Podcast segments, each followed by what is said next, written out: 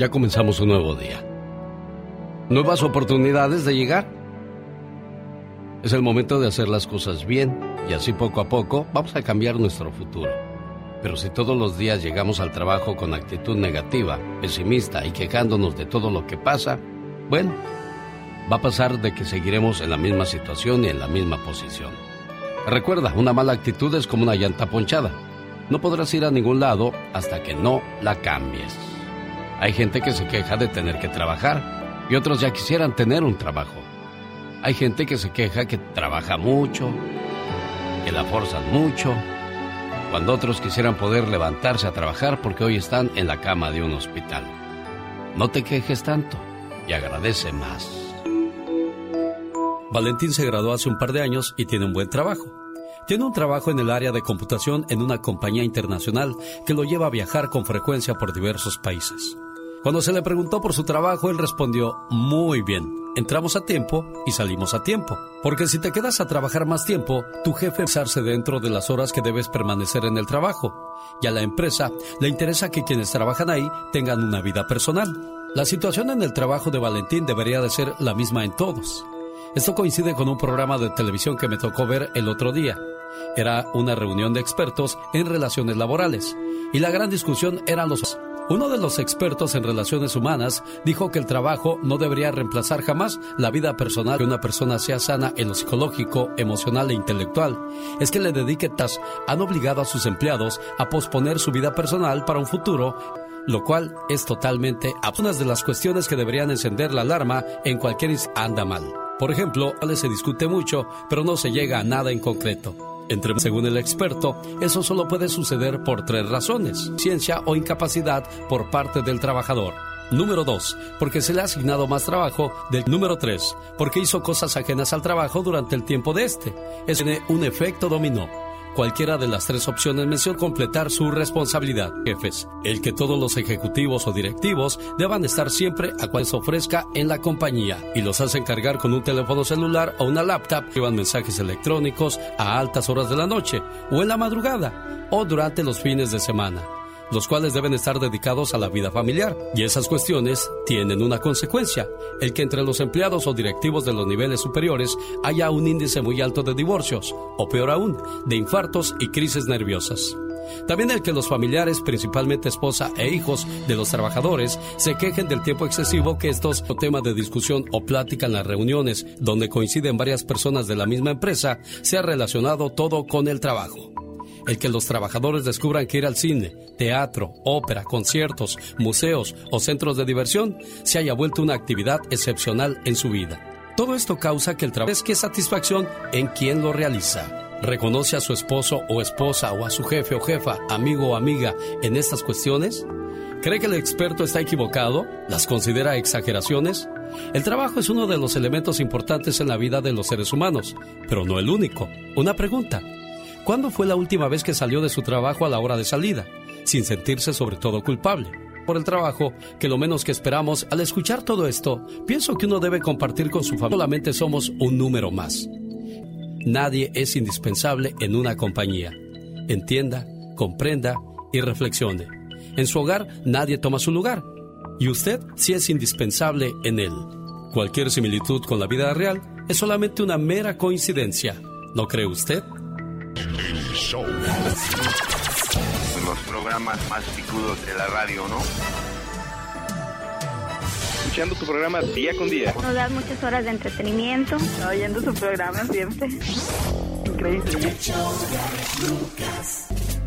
Que hasta me pongo Esta es sin duda una de las canciones más llegadoras de Ramón Ayala y los Bravos del Norte, tragos de amargo licor.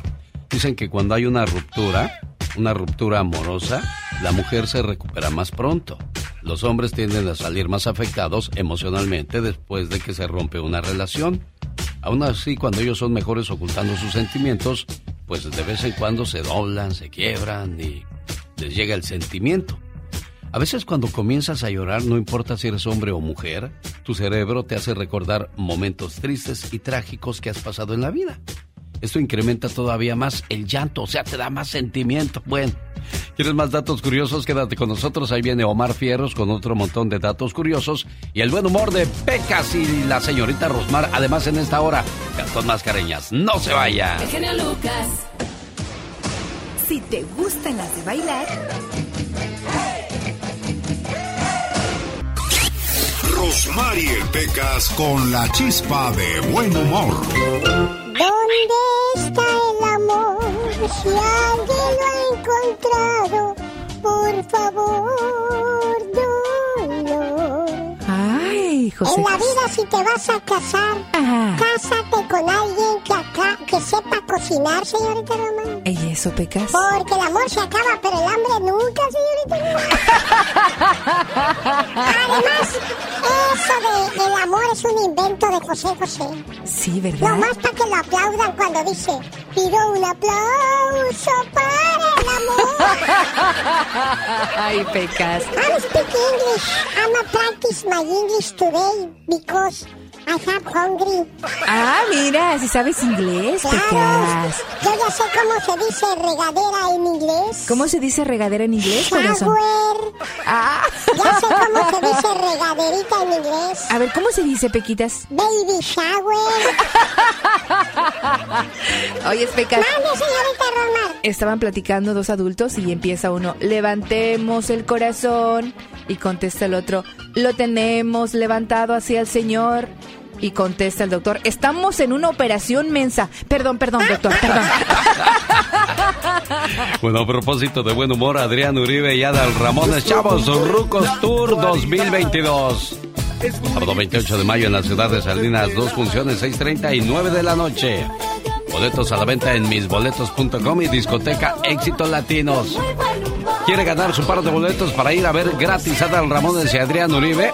Más adelante le doy los detalles, cómo puede participar y ganar con nosotros. Omar Cierros. En acción. En acción. ¿Sabías que en 1948 George McLaurin fue el primer afroamericano en ser admitido en la Universidad de Oklahoma? Era obligado a sentarse aparte del resto de los otros estudiantes. ¿Sabías que en 1923 el jinete Frank Hayes estaba compitiendo en una carrera de caballos? Cuando de repente sufrió un ataque cardíaco y murió montado. El caballo terminó en primer lugar y Frank Hayes fue el primero y único deportista ya muerto en ganar una carrera. ¿Sabías que Naritner Singh Kapani es el padre de la fibra óptica? ¿Qué significa esto? Que gracias a él podemos usar internet a gran velocidad. ¿Tienes un bebé pequeño en casa y está llorando mucho? Según estudios, los bebés lloran por enfado o miedo. Si tienen los ojos abiertos, lo hacen por dolor. Y cuando los tienen cerrados, es por miedo. Más que curioso con Omar Fierros. ¿Cómo amaneció? Oiga, ¿todavía está bostezando? Ay, el acto de bostezar hace que más sangre fluya por el cerebro. Aunque usted no, lo crea. Ah, caray. ¿Quién, tu- quién tiene voz machín? ¿La Catrina o Andy Valdés? Porque se vieron muy, muy parejitos. ¿Qué pasó, señor Andy Valdés? No, no. Amanecí en modo hombre. Oiga, a propósito de hombre, ¿es usted el tipo de amigo que quiere tener como amigo? ¿Es usted buen amigo? ¿Se considera buen amigo? Hay que autocalificarse muchas veces. Andy Valdés, ¿es usted el tipo de amigo que quiere tener como amigo, oiga?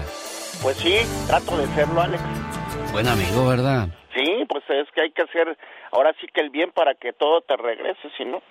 Hiciste que me acordara ahorita de... ¿Tú eres buen amigo, Katrina?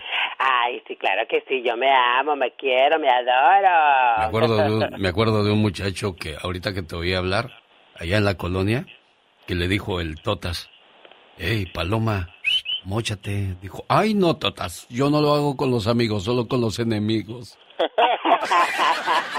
Oh, wow. Dicen que el genio Lucas no se debería escuchar en México. ¿Y qué tienes? Programas, yo le conseguí, mucha gente llega y me dice, oye, ¿qué estás escuchando? Le digo, "Eh, búscalo en internet. Y no, créeme que es, es algo muy bueno y me gusta mucho escucharlo desde Pénjamo, Guanajuato. Saludos para todos los paisanos que radican por allá, familiares, amigos y hasta enemigos, que les vaya muy bien. Mi entretenimiento por las mañanas, reflexiones, consejos, eh, chistes, del, eh, becas, todo, todo, todo, todo, todo. Es, es un placer para mí saludarlos. El genio Lucas, haciendo radio para toda la familia. Otra de las canciones que son consideradas como llegadoras, necesito olvidarla. Cuando estás triste o decepcionado, tu cerebro te hará creer que todas las personas están mucho más felices que tú. Y en muchas ocasiones puedes sentir como que hasta que se burlan de ti.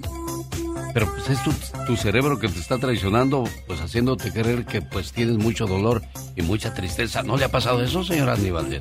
Sí, cómo no, y es que el cerebro es pues lo más lo más importante que tiene el cuerpo, Alex. Sí, y tú llores y llores. me dejó y luego ves a los otros a los otros que se ríen y dicen, "Se están burlando de mí, ¿verdad?" no, y uno ni en el mundo te hace. Pero bueno, son las cosas de la vida.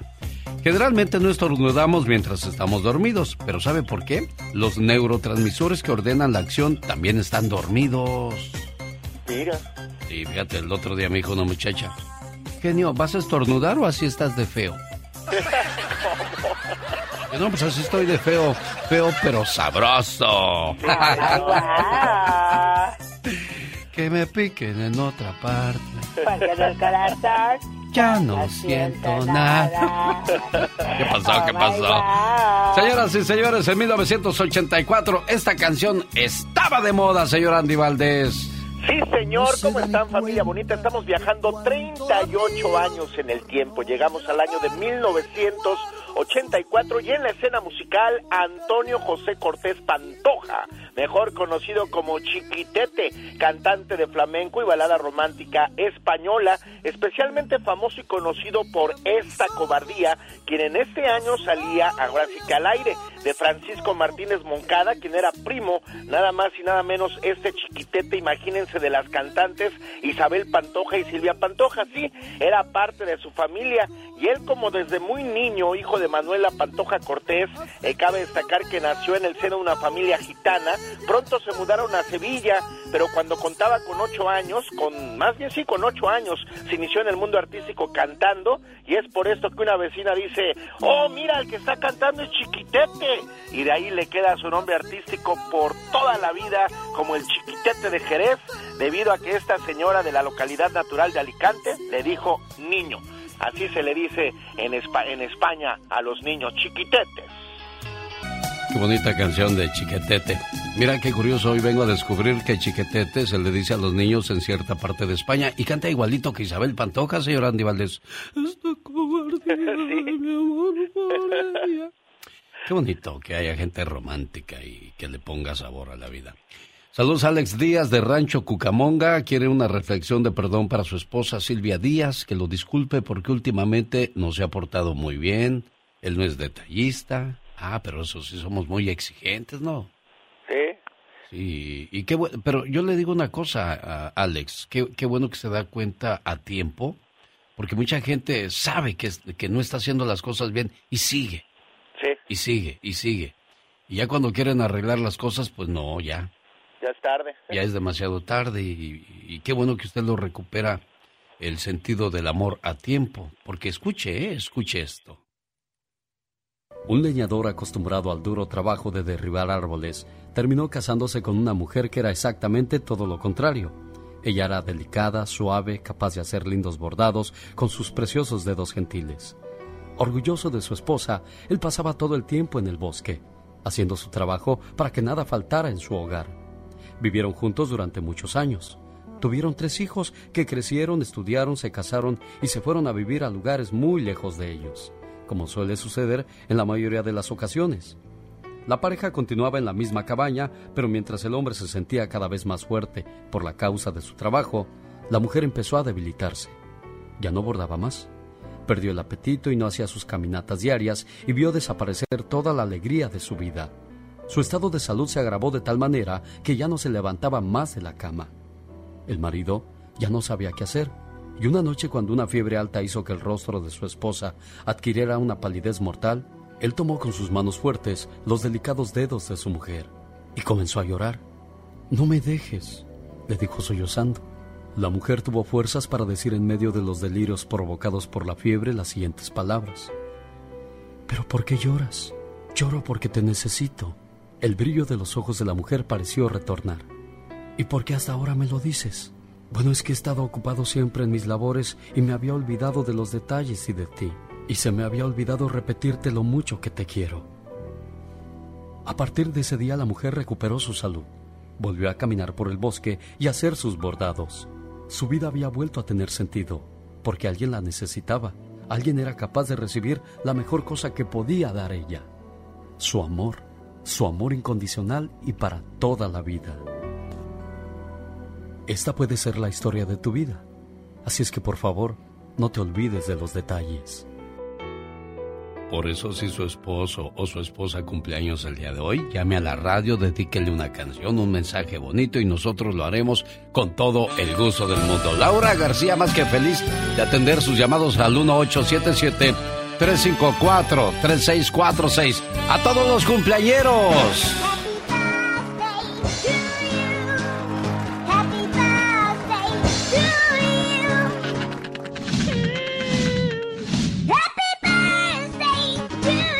¿Te llamas Adolfo? ¿Estás celebrando el día de tu santo o Celestino o quizás Crispín? Bueno, pues te deseamos lo mejor de la vida hoy, mañana y siempre. Ya viene la parodia de Gastón Mascareñas. Hoy habla acerca de las broncas que trae Cristian Nodal con su ex Belinda y la suegra y todo el metiche o todo el cuentote que traen en este chisme, mejor dicho, ¿cuál metiche? Volvemos contigo, Gastón Mascareñas. Fíjese que el que se cansó fue Cristian Nodal de recibir tantas ofensas por parte de los fans de Belinda, los Belly fans, y hasta de la mamá de Belinda, quien aplaudió un emoji, o sea, un comentario donde se referían a él como Naco. Cristian, tú dile, Naco, Naco, pero ya no para tu taco. bueno, pues ahora arremetió contra su ex y hasta con la mamá se metió Cristian Nodal usando la canción recostada en la cama del Chapo de Sinaloa. Este es el trabajo hoy jueves de Gastón Mascareñas. ¿Cómo dice Gastón? Hola genio, hola amigos, muy buenos días. Hoy vengo a cantarles que Cristian Nodal se cansó de aguantar que lo desprestigiaran, publicando un chat de su ex Belinda. Que le pedía mucha lana. Ella le dijo, destruiste mi vida. Se cansó de aguantar las faltas de respeto. Sobre todo de aquella de la que fue yerno. La que aplaudió cuando le dijeron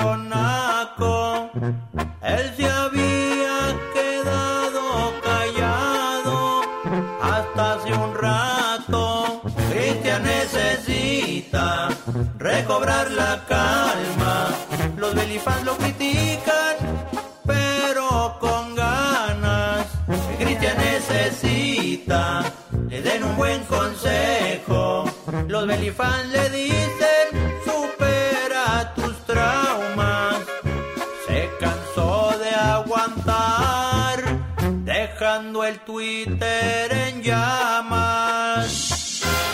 Bien encendido lo dejó, porque los fans de cada uno de ellos se siguen agarrando a tuitazos. Oiga, esa historia de la vida real ya había salido antes en pantalla con Marta Higareda y ¿cómo se llamaba el galán de Amar te duele, Andy Valdés? Eh, Luis Fernando Peña, Alex. Renata, ¿cómo puedes andar con un güey así? Mames, esa vieja no es para ti, güey. Es un naco. Chingue su madre. Ay, en la torre, mi general, yo no pensé que estuviera tan pesada, pero bueno, ahí se da cuenta uno en esta película de Amarte Duele cómo las diferencias sociales te pueden, este, marcar claramente de que, pues desgraciadamente muchas veces la miel no se hizo para el hocico del burro, así nos dicen, Andy Valdés. no, yo sé, y es que los estatus sociales, Alex, pues en México ya ves que siempre ha sido pues muy raro ver a las parejas o que sea Sí, una sí. De, de alta sociedad y uno de baja sociedad. Pues, En México es más marcado eso, ¿eh? No, aquí en Estados Unidos te compras una buena camioneta y a pantallas. Ándale, mija, ese, Ese, ese sí tiene buena troca. Sí, pa, y además trae el iPhone 12. O sea, sí, claro. sí, aquí sí, sí puedes, pero en México no. No, no, pues ¿cuándo? Me acuerdo cuando me corrió la, la mamá de Maribel, era una muchacha tan bonita de la colonia Villacuapa y uno de los ejidos de Huipulco, o sea, ejidos versus colonia, o sea, popular contra pobre, o sea, naco. Me dijo, me dijo la señora, ¿tú qué quieres, pelagatos? Ah, pues nomás quiero ver a su hija. Sacarrácate de aquí, me dijo. Oh, sí, sí, sí, me corrió y le dije, vas a ver, señora mía, algún día el gato comerá sandía pensando que es carne fría, pero no, eso es cierto, ¿eh?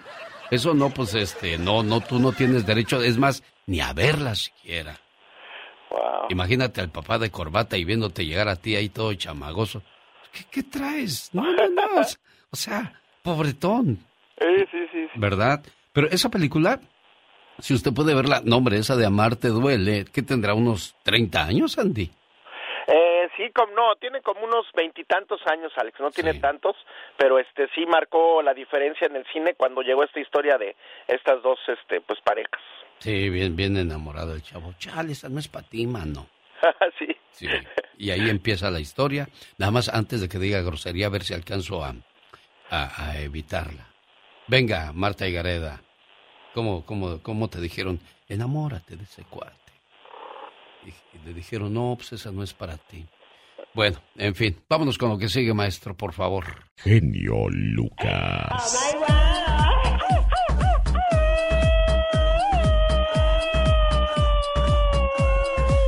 ¿Por qué lo tienes todo, Katrina? No sé, bebé, no sé, bebé, no sé, no sé, no sé, bebé, no sé, bebé. Ya no te voy a decir Katrina a ti, criatura del Señor. Ay, Dios santo, porque ya no me vas a decir así. Mejor te voy a decir la chica huehuenche. ¿Y eso por qué? No sé, como que te queda más. Esta es la chica huehuenche. Oh my wow. Wow. Ya es el día número. Mandé. Nombre.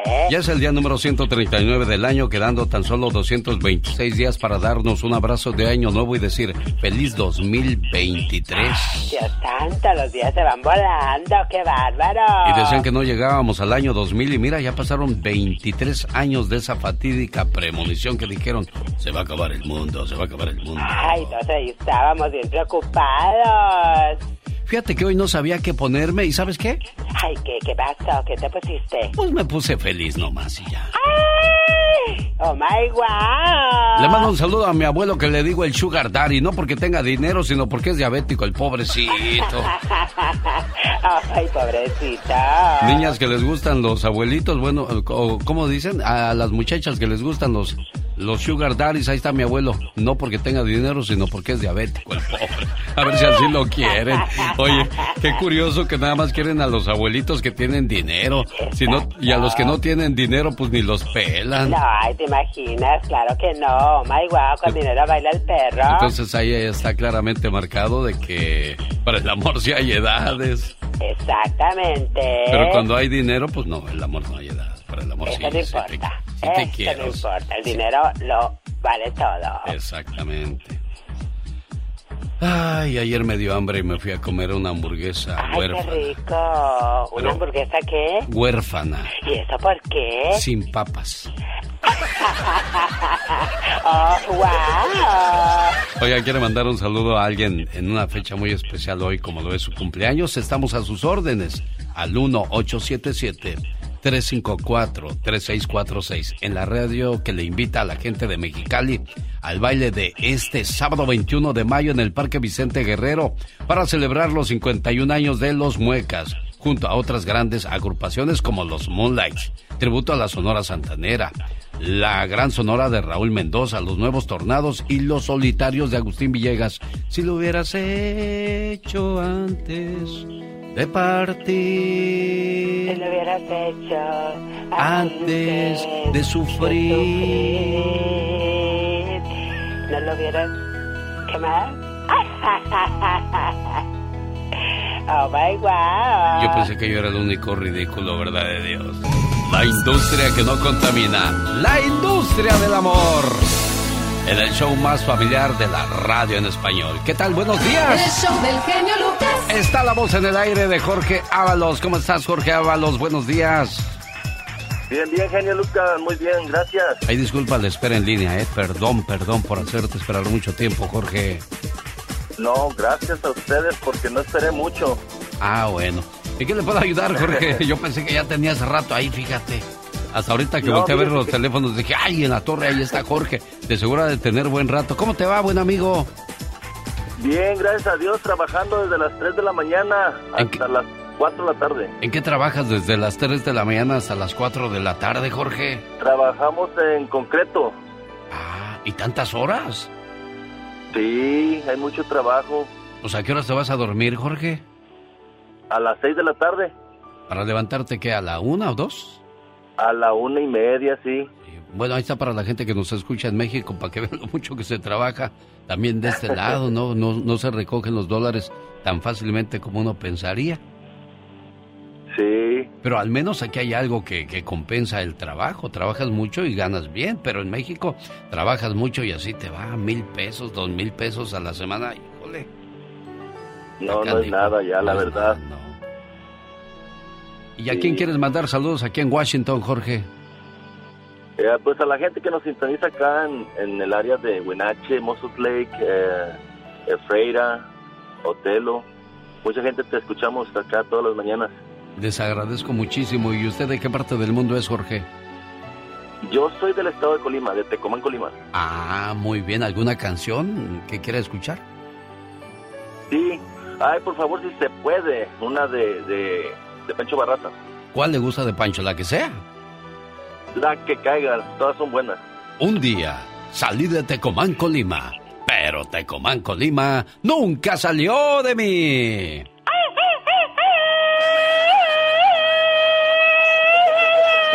Está su grito ametralladora, Jorge. Esto es todo. Saludos a la Catrina. Ahí está la criatura del Señor. Qué bonito es tener familia. Qué bonito es llegar a casa y ver a tus hijos corriendo a abrazarte. Qué bonito es ver a tu esposa cómo te recibe con comida o cómo entre los dos se ayudan porque los dos trabajan. Está comprobado que no es la fama ni es el dinero que te van a dar la felicidad en esta vida. Hay personas que tienen dinero pero no tienen salud. Hay personas que tienen casas bonitas pero su hogar está roto. Hay gente que tiene fama pero se va a dormir solo. Hay gente que supo hacer un balance y ahora tienen dinero, fama y una familia. Esas son personas para admirar, imitar y respetar. Siempre habíamos sido una familia respetable, pero poco expresiva entre nosotros. En nuestra familia escaseaban los abrazos y aún más los besos. Los hombres nos dábamos la mano. Mi padre nos había enseñado a estrecharla con firmeza y a ver a las personas a los ojos al hacerlo. De pronto noté que mi padre se mostraba mucho menos inhibido conforme envejecía. Ya no le apenaba que otros lo vieran llorar. Un buen día, tomó a mi madre de la mano y la besó frente a sus hijos y sus nietos, algo que nunca le vimos hacer antes. Un día me confió que cuanto más envejecía, más se daba cuenta de que había confundido las cosas de la vida. Comentó que es demasiado corta para no manifestar nuestros sentimientos. A medida que mi padre se liberaba y mi amor por él crecía, empecé a sentir la necesidad de expresarle mi afecto de una manera más significativa. Sin embargo, cada vez que estaba con él y llegaba el momento de decirle adiós, en lugar de inclinarme para besarlo, extendía la mano. Aún las palabras te quiero se me atoraban en la garganta. Ansiaba decirlas, pero me daba miedo. Un sábado por la tarde hice un viaje especial de 55 kilómetros hasta la casa paterna. Entré al estudio de mi padre y lo encontré en su silla de ruedas. Estaba trabajando en un libro que estaba escribiendo. Me le acerqué y le dije, Papá, vengo con el propósito de decirte algo. En ese momento me sentí como un tonto. Yo tenía 46 años y él 86, pero ya había empezado y no me iba a echar atrás. Quiero, papá. ¿Es eso lo que veniste a decirme, hijo? No necesitabas recorrer tantos kilómetros para decírmelo, pero me alegra que lo hayas hecho. Sabes, papá, desde hace años quería decirte estas palabras. Encuentro fácil escribirlas sobre un papel, pero no así decírtelas. Quizá obré más por mí que por ti. Su rostro de mi padre se tornó melancólico. Mi padre sin levantar el rostro permaneció con la mirada fija y moviendo la cabeza suavemente me incliné y lo besé en una mejilla, después en la otra y luego en la frente. Él se estiró con sus fuertes manos y me atrajo hacia sí, de modo que pudo rodearme el cuello con sus brazos, y por largo rato permanecimos en esa incómoda posición. Por fin me solté y me paré. Fue entonces que noté que mi padre lloraba, y con sus labios temblorosos me dijo, ¿Sabes, hijo? Mi padre murió siendo yo muy joven. Poco después dejé el hogar para ir a la universidad. Nunca desde entonces regresé al hogar más que para visitar esporádicamente a mi madre. Y cuando mi madre envejeció, la invité a vivir con nosotros. Mi madre me dijo, no, me quedaré aquí en mi casa. Me encanta que me hayas pedido que viva contigo, aunque nunca he de acceder. Espero que me lo sigas pidiendo hasta el día de mi muerte. Mi padre me miró y me dijo a su vez, sé que me quieres, hijo, pero espero que me lo sigas diciendo hasta el día de mi muerte. Ese sábado me quité de encima un gran peso, una atadura de muchos años. De regreso a casa, sentí que mi espíritu se remontaba. Por fin yo también era libre. A los hombres de manera equivocada, desde niños se les ha inculcado no llorar. Pero qué equivocación tan grande. A un ser humano se le está mutilando el alma, el corazón y los sentimientos. Muchos de ellos viven con un dolor tan grande en su corazón que el alma les duele y su dolor proviene de un duelo no resuelto. Pasan los años y aquellos hombres no pueden llorar el dolor del padre fallecido. Si este es su caso, le invito a que descargue su peso. Y si quiere llorar, llore y que nadie se atreva a detener sus lágrimas. Es tu dolor y solo es tuyo. Es bueno también escribir a ese padre fallecido una carta de despedida y expresarle todo nuestro amor, firmarla, introducirla en un sobre cerrado y luego quemarla. Verás cómo tu carga se volverá liviana. Y a ti, querido amigo, si tienes a tu Padre terrenal vivo, te dedico este mensaje, porque nunca es tarde para decir te quiero y dar gracias a ese ser tan especial en nuestras vidas. Rosmarie Pecas con la chispa de buen humor.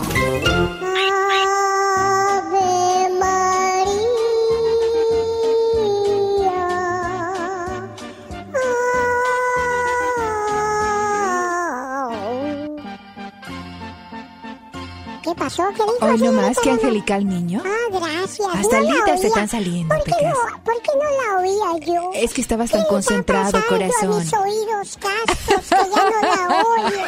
¿Y eso que tiene cinco años, Pecas? No, no, no, no, no. ¿Cómo que no? Tampoco me gusta quitarme los años. Entonces, ¿cuánto tienes? Ya tengo cinco años con ocho meses. ya voy a cumplir los No me gusta quitarme la edad. Entonces está muy bien, Pecas, que no te la quites. Que se quita la edad, señorita Pues yo no sé, Pecas. Deberían de ser, pues, pues, honestos. Mira, es mejor. Verdaderos. Claro. Duros. Mira, es mejor que digas la edad que tiene y que de repente la gente te diga, wow, no aparentas esa edad, te ves muy bien. A que tú les digas, tengo 30 y te digan, uy, te pues miras como de 50.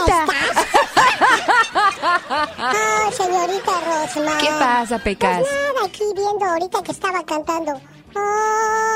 Oye, Pecas. Tú que vas, mi corazón, con el padre Enrique, eres acólito y no sales de ahí. ¿Cuántos mandamientos hay? Tengo esa duda. ¿Soy qué dijo? que tú eres bien católico y vas con el padre, este, ah. ahí le ayudas y siempre estás ahí con él rezando, pequitas. Entonces me imagino que tú eres un niño muy bueno. Claro, claro. A ver, eh, sácame de esta duda. ¿Cuántos mandamientos hay? Son diez mandamientos. ¿Diez mandamientos? ¿Y qué pasa cuando se rompe uno, corazón? Ah, pues queda nueve. El show del genio Lucas. Bueno, después del momento de buen humor con Rosmar y el atoso del Pecas, le saludo a Rosa Rosales que quiere mandar saludos con abacho y apapacho a su señor esposo. ¿Cómo se llama tu esposo, Rosita? Buenos días. Ah, buenos días, señor Lucas. Ah, mi esposo se llama Damián. Damián, Rosales. ¿Motivo, razón o circunstancia del saludo para su Damián? Mm, pues nada más para decirle que es un saludo de, ¿cómo se dice? De motivación o algo así. Ajá. porque él toma un poco y, y, estos últimos días ya no ha tomado tanto. Ah, mira, ya viste, Damián, qué gusto le da a tu familia verte sobrio, ver que compartes con ellos y no con la cerveza. Eso es importante, ¿eh? que hagamos un balance en nuestra vida, porque ese vicio no nos va a llevar a nada bueno y qué bueno que, que tu esposita también se da cuenta de esos detalles y que te motive a seguir así sobrio, tranquilo. Sí está bien echarse una de bebedor eh, social, pero ya de bebedor amigo de la botella, pues no, nada, nada recomendable. Qué bueno que tú también te das cuenta de esos detalles, Rosita, ¿eh? Sí, y también, señor genio, quería este, decirle que cuando era la etapa de, de Semana Santa, yo siempre quise escuchar la reflexión de los tres árboles con usted, pero nunca pasó mi llamada tampoco. Fíjese que esa de los tres árboles casi no la pongo porque es una historia muy, muy, muy larga, como de ocho minutos, y luego dice la gente, ay, no hablas mucho y me enfadas. Digo, no, ya voy a hablar poquito, pero no se vayan, por favor, no se vayan. Sí, esa historia es muy bonita porque eh, eh, uno de los árboles se convierte en, la barca del Señor Jesús y, se convirtió en el árbol más importante de los tres, ¿verdad? Sí, me, gusta mucho esa reflexión, sí, desde que la dijo por primera vez, desde hace mucho tiempo cuando lo escuchamos en La Preciosa, ya tenemos muchos años escuchándolo y, y siempre lo escuchamos aquí en el trabajo. Mi esposo y yo todas las mañanas lo escuchamos aquí en el trabajo. Gracias, bueno. Es importante que, que, tu señor esposo se mantenga así sobrio para que la familia se sienta más alegre, más unida, más bonita, porque cuando el alcohol gana, uy, qué de problemas se desatan en los hogares. Gracias, Rosa Rosales, por estar con nosotros y por tantos años de fidelidad a este programa, ¿eh? Muchas gracias a usted, señor, y que tenga buen día. Hola, Michelle Rivera, saludos aquí en Sonora, ¿cómo estás?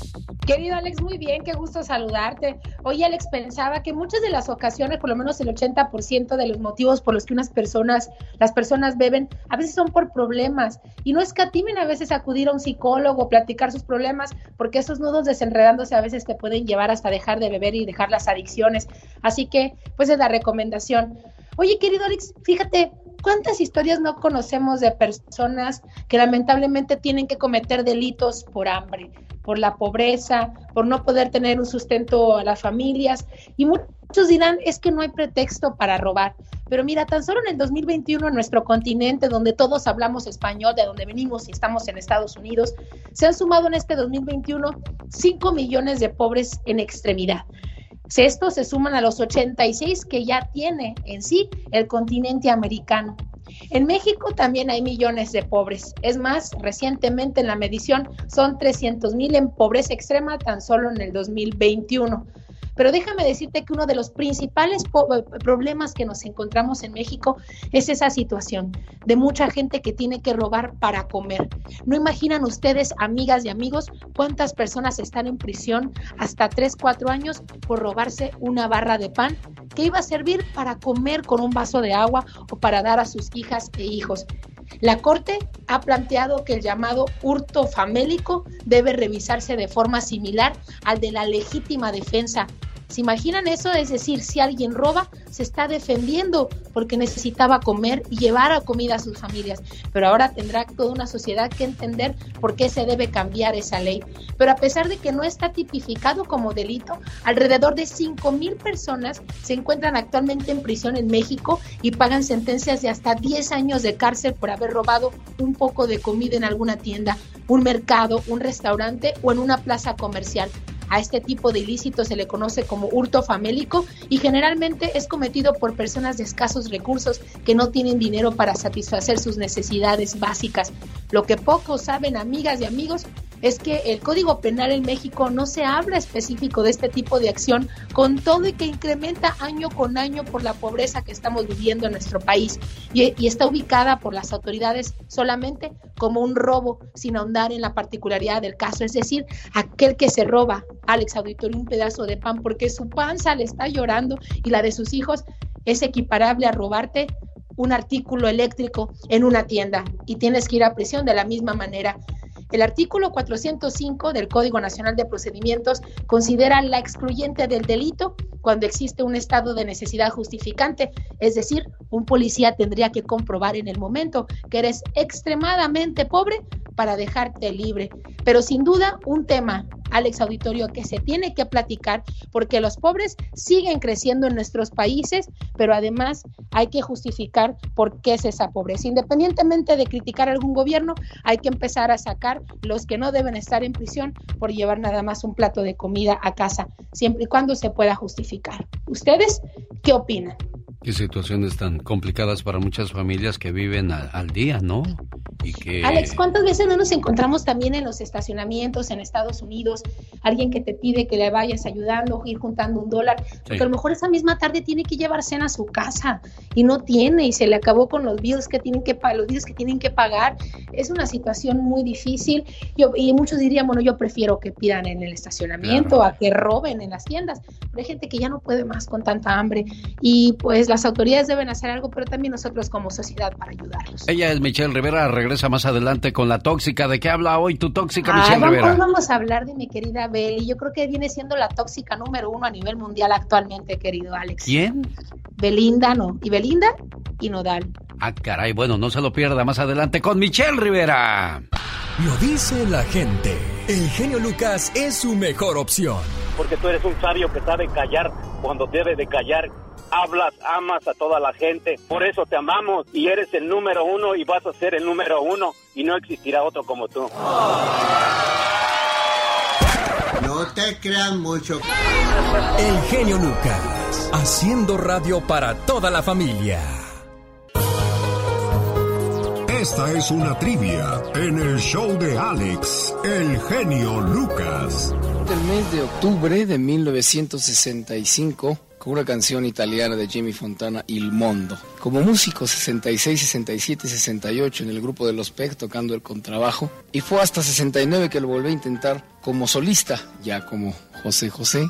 Y mi primera canción fuerte fue a fines de 69, La nave del olvido. Año en el que se grababa la canción Lo pasado pasado con José José. A. 1978. B. 1980. C. 1981. Oiga, ¿usted sabe cuál es la respuesta a esta trivia del príncipe de la canción José José? Bueno, si usted la dice correctamente, puede escoger su par de boletos para ir al concierto de Mexicali, para ir al concierto de Rancho El Centenario con Banda Machos este domingo 22 de mayo en Perris, California. Chavos Rucos Tour 2022, Adal Ramones y Adrián Uribe juntos en la ciudad de Salinas, California el sábado 28 de mayo. O quizás quiere ir al clásico de las leyendas a Las Vegas, Nevada. Llegan Osvaldo Sánchez, Moy Muñoz, Luis Roberto Alvesague, Ramón Ramírez, Ramón Morales. No, hombre, la fiesta va a estar en grande tanto en Las Vegas como en Oxnard, California. Ahí está la invitación, 1877-354-3646. ¿Cuál será la respuesta? ¿1978, 1980 o 1981? Mientras usted la piensa o nos marca al 1877 354-3646, escuchamos al príncipe José José. El show del genio Lucas. Fíjese que hay una señora, María Salgado, en Guerrero, que ayer enterró a uno de sus hijos que venía al norte y desgraciadamente no alcanzó a llegar, se murió en el camino. Y otro hijo que desapareció desde el 23 de diciembre, bueno, se lo llevaron los, los malos y no ha vuelto a saber de él. ¿Cómo le puede cambiar la vida drásticamente a una persona de la noche a la mañana? Y qué afortunados somos los que podemos ver, caminar, sentir y no padecer ninguna enfermedad. Qué afortunados somos los que no mendigamos para comer y que tenemos un techo en el cual dormimos y nos levantamos y nos vamos al trabajo. No tenemos ni la menor idea de lo bendecidos que estamos en esta vida. Miguel de Atlanta, buenos días, ¿cómo estás Miguel? Aló, genio, pues qué gusto saludarlo después de años de escucharlo. ¿Desde cuándo nos escuchas, Miguel? Oh, no tengo idea, yo creo que desde que me mudé aquí a Atlanta o cuando viajaba de New Jersey a Atlanta siempre andaba escuchando la... ¿Cuál era la preciosa? ¿Cómo era? Sí, sí, sí, así se llamaba La Preciosa. Una estación que comencé yo en el año del 2003 y cuando me salí de ahí los dejé con 40 estaciones de radio y hoy nada más tienen una. ¿Qué pasó? No que eran muy, muy chipocludos, decían los cuates. Genio, pues. genio.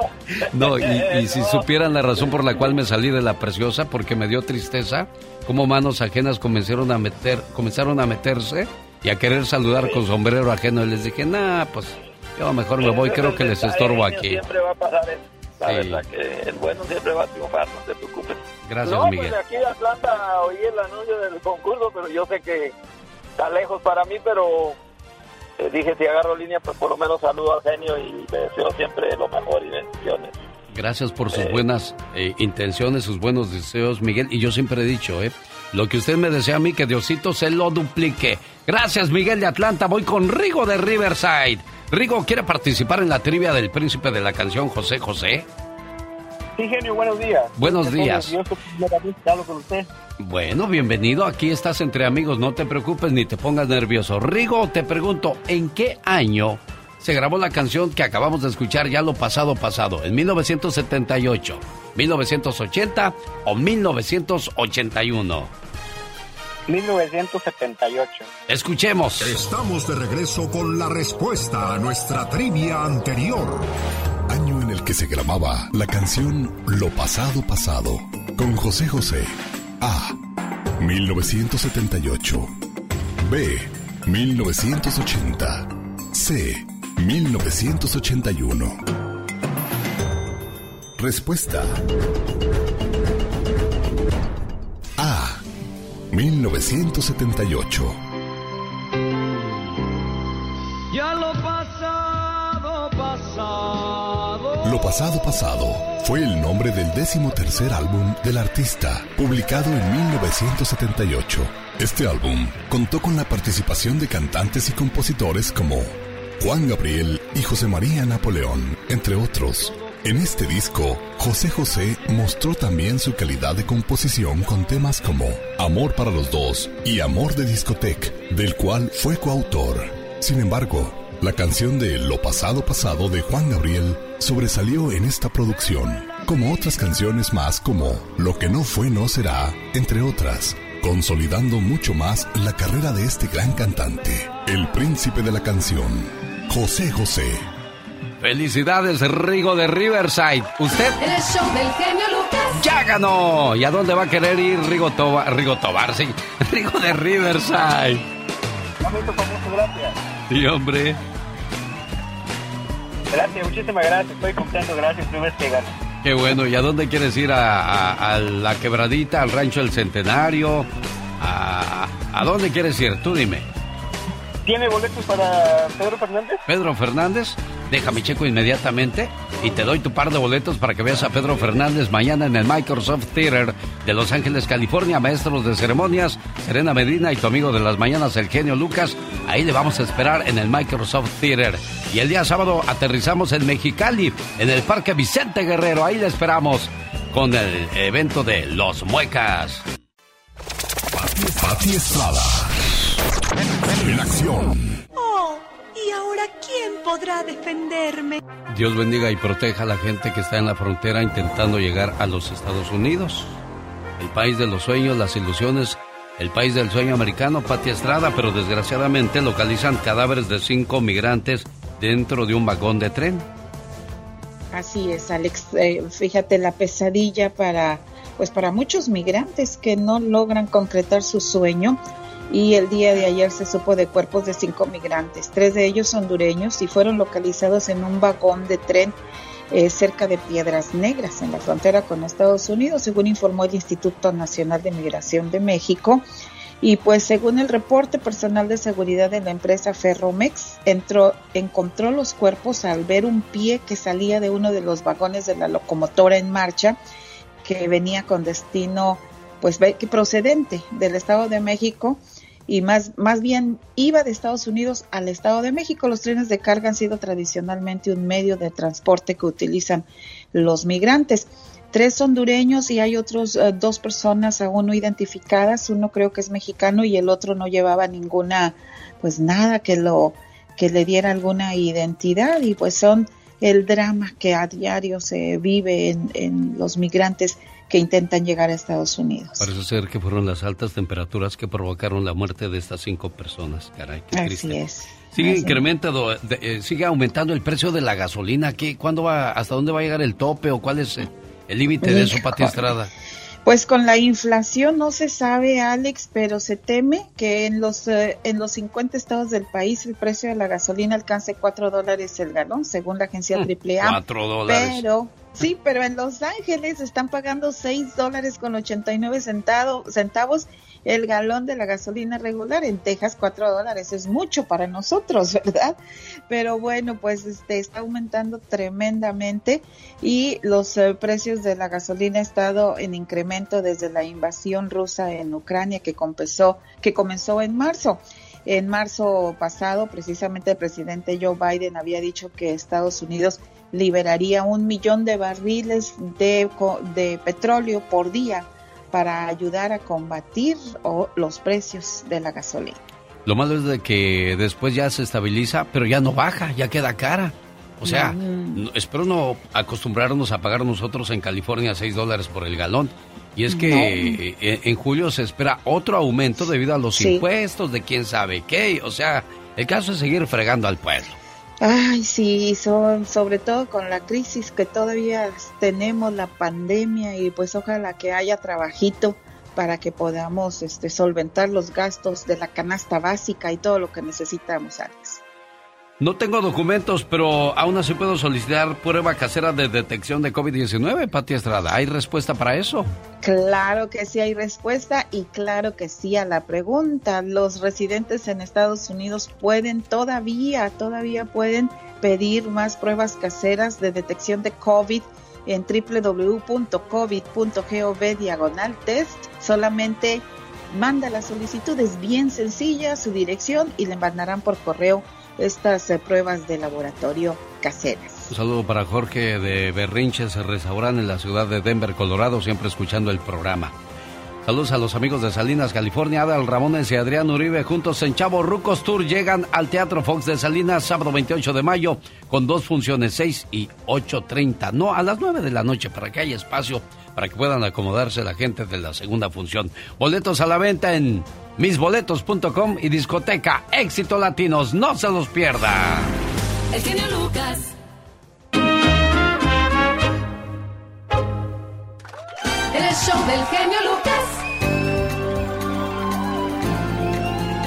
Un saludo para la gente que nos hace el favor de escucharnos en Washington. Ahí vive Victoria Osorio.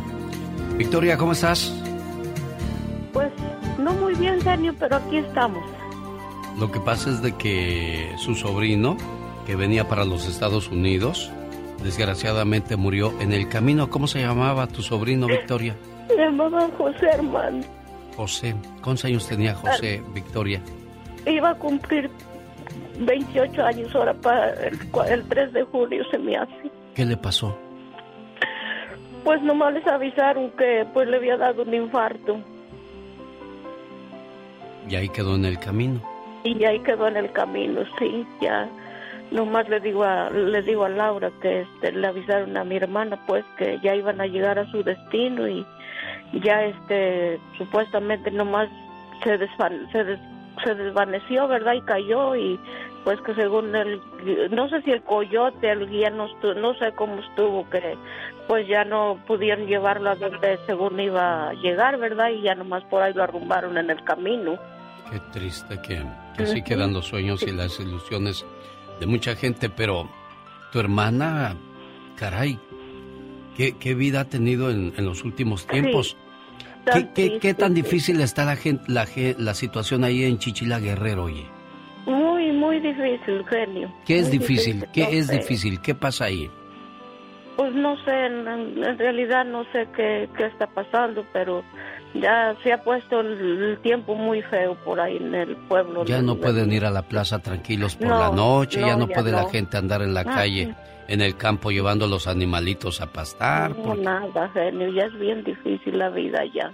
Levantaron a tu otro sobrino Sí. Desde el 23 de diciembre. Desde el 23 de diciembre. Qué Navidad y qué Año Nuevo para tu hermanita María Salgado. Para ¿eh? mi hermana y luego pues ahora supuestamente para el 10 de mayo le dan la noticia que pues que José había, había fallecido, ¿verdad? Y Oye, ¿y, por qué se llevarían a tu sobrino?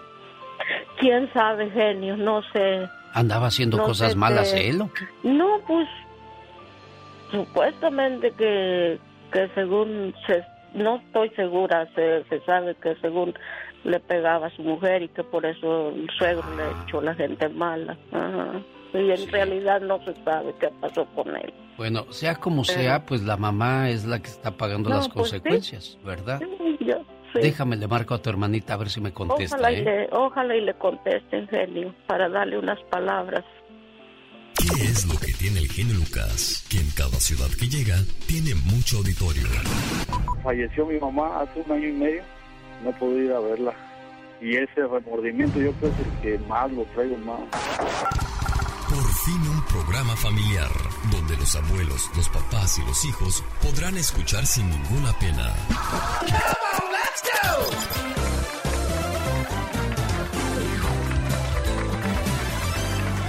El genio Lucas. Oiga, muchas gracias por confiar sus problemas, sus situaciones con nosotros. Desgraciadamente ya escuchamos que el teléfono de tu hermana está apagado. Y pues es, la situación de, de, muchas familias hoy día en México que ven desaparecer a sus seres queridos y jamás vuelven a saber de ellos. y es la situación de mucha gente que viene buscando un sueño, una ilusión, una esperanza de un mejor estilo de vida y se quedan en el camino.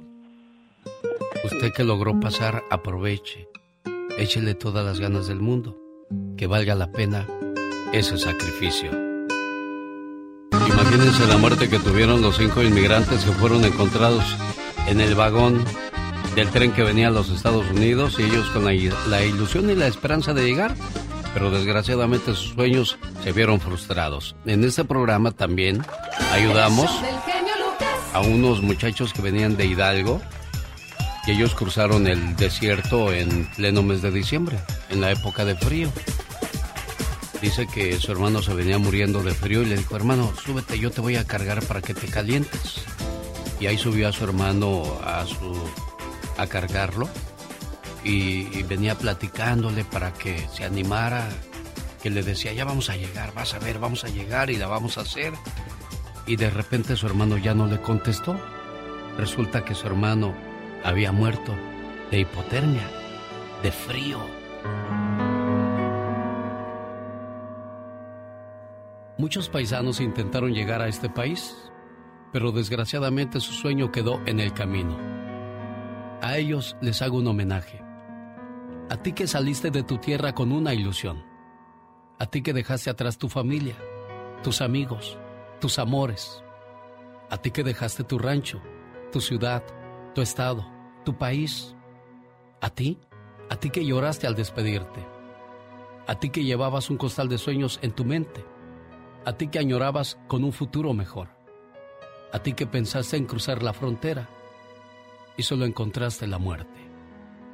Ve con Dios, Él nunca cierra su puerta, no tiene fronteras ni dolor Ve tranquilo y en paz a ese lugar mágico, ese lugar hermoso, donde no existen fronteras ni razas, mucho menos pobreza, donde solo existe el amor, el gozo y la tranquilidad. Este es un homenaje en el programa para todos los que han perdido a alguien en la frontera. Quiero que sepan que ellos están felices porque a donde fueron no existe la maldad.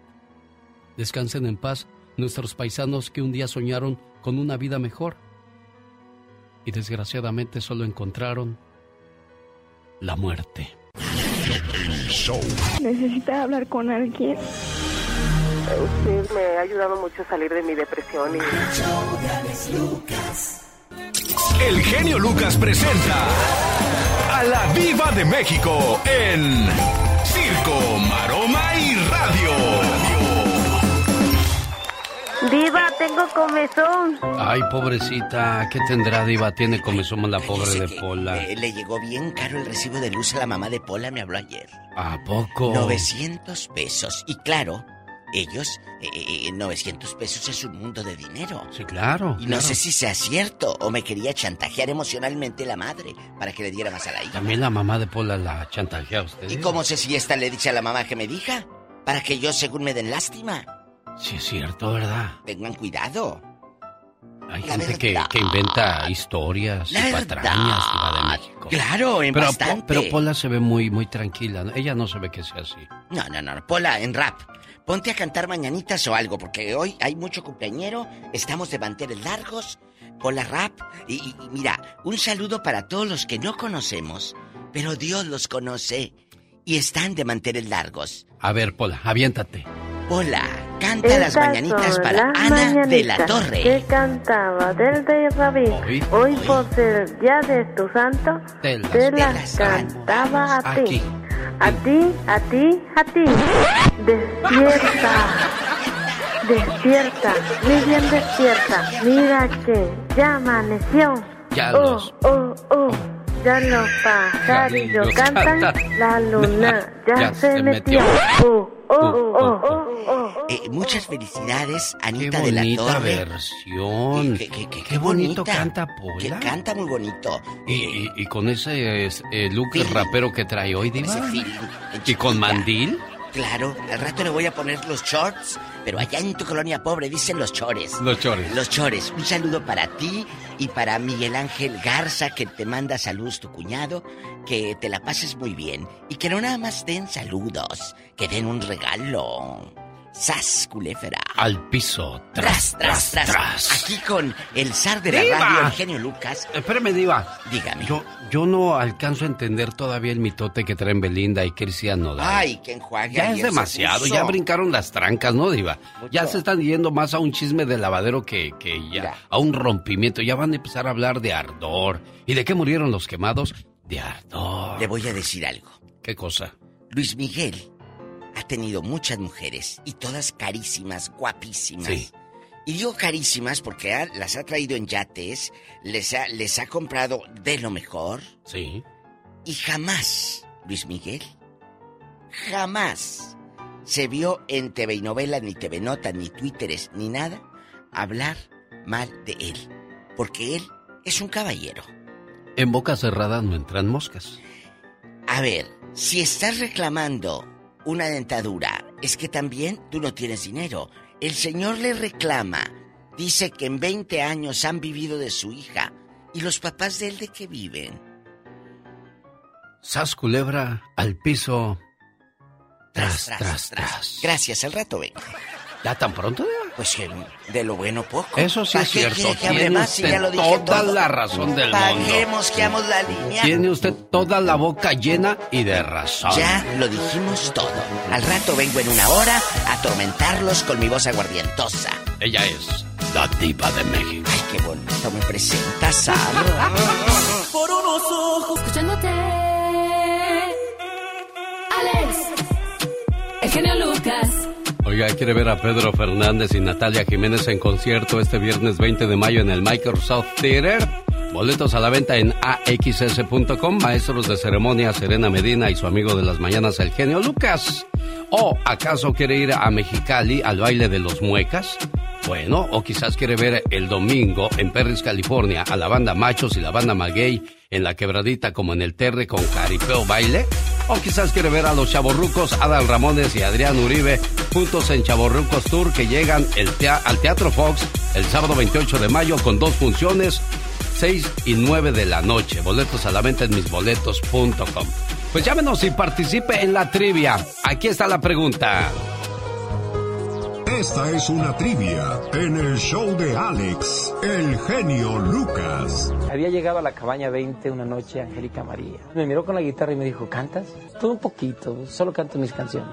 Me dice, cántame algo. Le digo, ¿de veras? Y me escuchó una y otra y otra canción. Me dijo, ¿sabes qué? Yo estaba buscando una canción para que yo te la grabara, pero es un estilo tan personal que tú tienes que grabarla. Tú vas a ser un éxito.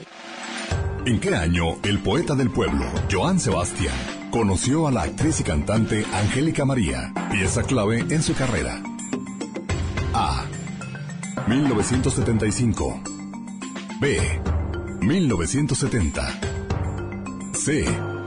1968. ¿Sabe usted la respuesta? ¿En el 68, en el 70 o en el 75?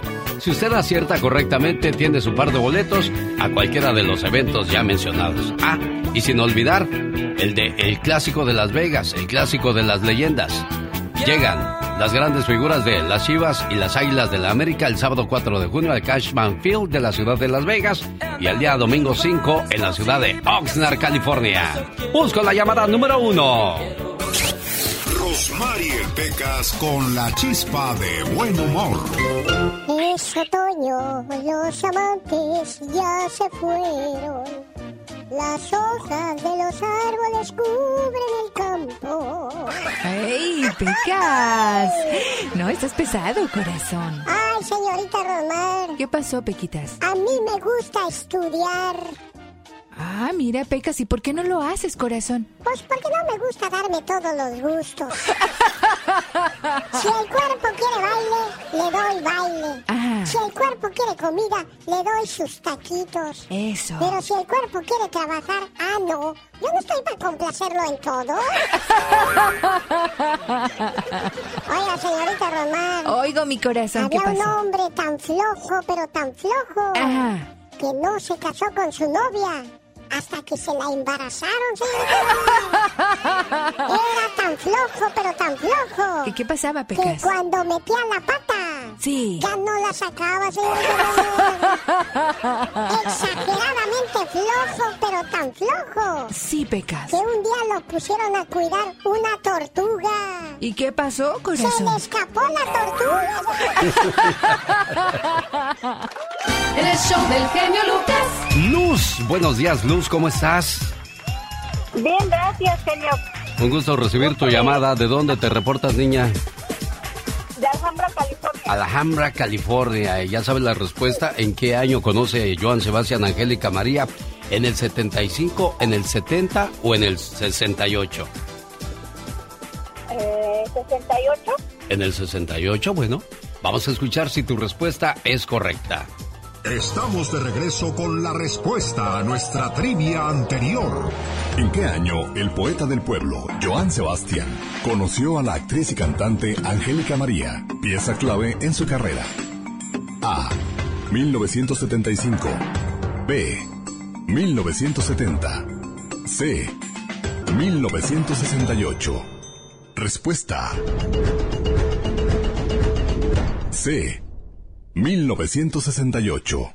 La actriz y cantante Angélica María visitó el balneario de Huaxtepec y mientras hacía una reservación en el conjunto hotelero, escuchó a Sebastián cantar algunas canciones y convencida de su talento, le dio el teléfono del músico y productor Eduardo Magallanes para que se pusiese en contacto. Ese año fue a la Ciudad de México para contactarse con Magallanes, quien ya lo estaba esperando. Escucha y participa en nuestra próxima trivia en el show del genio Lucas. Oye, Luz, qué conocedora, qué estudiosa, ¿eh? ¿Quién te viera, Luz? Yo, yo era de Huastepec, bueno, yo Ah, por eso. Oye, ¿y a dónde quieres ir? ¿A quién quieres ir a ver en concierto? A Natalia Jiménez y Pedro Fernández. No se hable más del asunto, ya tienes tu par de boletos para ese fabuloso evento.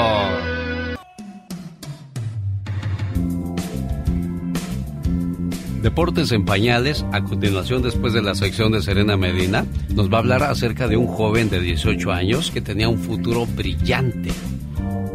Tenía muy buenos prospectos, muy buenas acciones, la gente lo quería mucho, pero una noche se le descompone el auto en la carretera. Y ahí viene la desgracia. Se la cuenta completita la historia más adelante Omar Fierros, porque primero Serena Medina nos va a hablar de una mujer que, que dejó unas frases muy buenas en las redes sociales y que estoy seguro que todavía va a escribir muchas más, como esa que dice, no hay una fórmula mágica para el éxito. Todo se reduce a trabajo duro, tomar decisiones correctas y perseverancia para lograr el éxito en la vida. Así es, una mujer independiente, trabajadora, segura de sí misma y una de las mujeres más poderosas y admiradas de los Estados Unidos. Ella es Michelle Obama.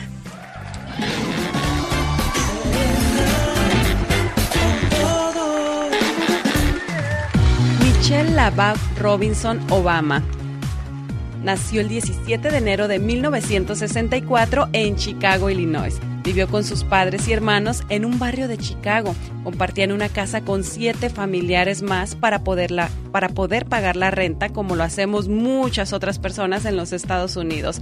Desde muy pequeña demostró esa llama interior y esa fuerza para luchar contra todos los obstáculos que se interponían, como el racismo principalmente.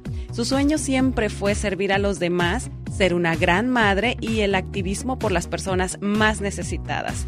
Algunos profesores en aquel entonces le decían que ella no tenía la capacidad para aspirar a una universidad y a pesar de eso, ella logró graduarse de dos carreras. Estudió psicología, sociología, hecho que la llevó a trabajar en un reconocido bufete de abogados que fue ahí donde conoció a su esposo Barack Obama. Bueno, cualquiera pensaría que ahí comenzó su éxito, pero la realidad es que Michelle, bueno, su éxito había comenzado desde mucho antes, desde que cursaba la universidad, ya se desvivía por ayudar a los demás. Y claro, su éxito se extendió mundialmente al ser la primera dama de los Estados Unidos. Ella siempre ha luchado por la igualdad de derechos y es considerada una de las 10 abogadas más importantes en los Estados Unidos. El legado de Michelle ha marcado la historia de las mujeres en el mundo, ha ayudado a niños, a veteranos, pero su papel principal y el más importante de su vida siempre ha sido el ser una buena madre. Es increíble, ¿no? todo lo que puede respaldarte y ayudarte tu pareja. Porque de qué sirve tener un buen negocio o buenas ideas pero si no tienes el respaldo de tu pareja, nada va a funcionar. Entonces, eh, Michelle Obama se ha mostrado como una persona perseverante, de éxito y sobre todo buena esposa, porque lo acabas de mencionar, ¿no? Como madre. A pesar de todo lo que ha hecho, de, de, su fama mundial, de todo lo que hace, no descuida su hogar y eso lo demuestra porque sus hijas, eh, pues siempre se han visto como unas muchachas impecable y bueno, pues creo que el hogar es lo que nunca debemos descuidar. Así que por más trabajo, por más cosas que tengamos que hacer, el hogar es lo principal, los hijos, así que hay que estar en todo. Y el último mensaje que escribió en las redes sociales, aquí lo tengo, dice, no tengas miedo mujer, empodérate con una buena educación, usa esa educación para construir algo que valga la pena para ti y para tus próximas generaciones. Exactamente. Inspirando a la mujer el día de hoy, Michelle Obama. Michelle Obama. Y recuerden amigos, si quieren conocer más historias sobre mujeres poderosas, síganme. Soy Serena Medina. Señoras y señores, como cada jueves llegó la abogada Nancy Guarderas para hablarnos acerca de lo último en inmigración. El fallo de la Corte Suprema deja a muchos inmigrantes sin derecho a apelar sus casos, abogada. Buenos días. Buenos días, Alex. ¿Qué tal? Así es, este, esta decisión muy triste. Este caso se trata de un hombre de India quien estaba aplicando para su residencia permanente por medio de su trabajo.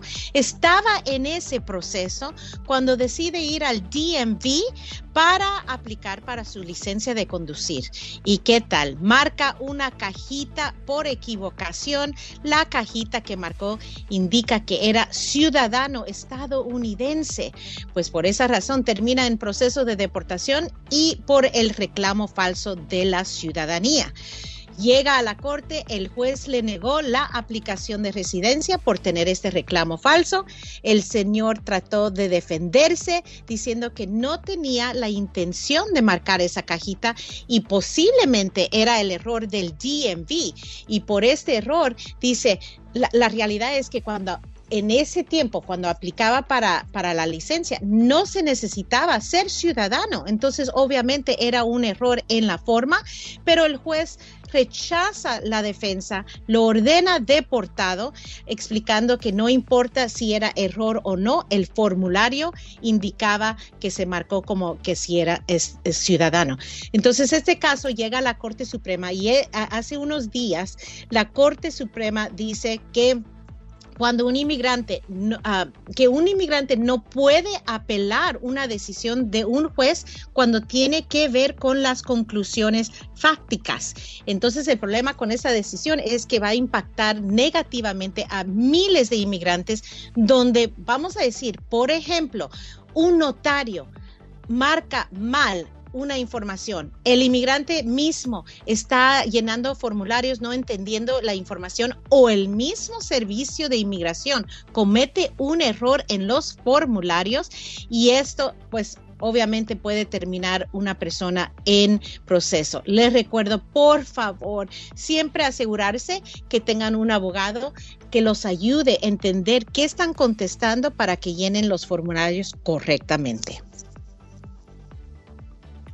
Perfecto. Bueno, pues ahí está entonces la explicación que nos da la abogada Nancy Guarderas de la Liga Defensora como cada jueves hablando de lo último en que puede afectarle o ayudarle las cuestiones de inmigración.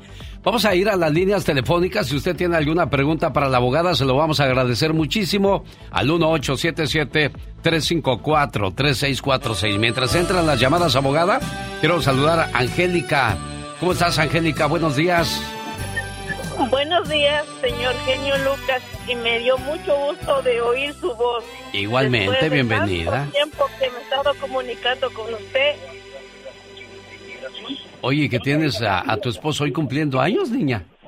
Sí, hoy cumple años mi esposo y le deseo de todo corazón que se la pase bien en este día. ¿Cómo se llama tu esposo? Mi esposo se llama Pedro Rosete. Deseo que sepas, amor mío, que me haces muy feliz. Tus locuras, tu sonrisa, tus sueños, todas tus caricias y tus besos. Todo de ti me hace temblar de felicidad. Adoro tu ser porque eres especial y no intentas cambiarme, ni mucho menos hacerme daño. A tu lado, siento que formo parte del mundo. Eres mi confidente, eres mi amor, eres todo aquello que me brinda paz. Contigo, el para siempre cobra sentido para mí. Y créeme, soy muy feliz con un solo abrazo tuyo. Gracias, amor mío. Ahí está el saludo para tu esposo, Angélica. Gracias, señor genio Lucas. Ya sabe que siempre estamos a sus órdenes, ¿eh? No, hombre, a sus órdenes para cualquier evento especial. Ya saben que aquí estamos para, para ayudarles y atenderles con todo el gusto. Gracias. Ella es Angélica de Oxnard y él, Francisco, que tiene pregunta para la abogada Nancy Guarderas. Hola Francisco, ¿cuál es su pregunta? Ah, muy buenos días. Mire, yo tengo una pregunta. Yo solicito, solicité un parole y metí las huellas en noviembre, el primero de noviembre, y quisiera saber cuánto tiempo se tarda para recibir respuesta de, del parole. Ok, Francisco. Cuando dices parole, hay diferentes clases. ¿Esto tiene que ver con un hijo que está en las Fuerzas Armadas? Sí, sí. Ah, ok. Eso, eso puede tomar entre nueve meses, más o menos, es lo que estamos viendo. A veces vemos unos que, que aprueban a los seis meses. Estas aplicaciones van a las oficinas uh, locales y por eso, imagínense, en todos los estados, cada oficina local uh, está uh, procesando diferente tiempo, pero más o menos el por medio son nueve meses. Ahí está entonces la respuesta para Francisco. Rafa, ¿cuál es su pregunta para la abogada Nancy Guarderas? Buenos días, genio. Buenos días. Mi pregunta es, yo soy ciudadano, tengo un hijo de 16 años y ya hice la petición Nada más que el abogado me está pidiendo que saque el pasaporte para mi hijo, porque él no tiene identificación de ninguna otra más que tengo que sacar el pasaporte. Mi pregunta es, ok, si yo soy ciudadano y él tiene 16 años, ¿cómo entra? ¿Como ciudadano o como residente? Ah, pues Rafa, hay leyes, a veces eh, dependiendo si usted era ciudadano cuando él nació, tenemos que ver las leyes en ese momento cuando él nació para ver si él automáticamente es un ciudadano.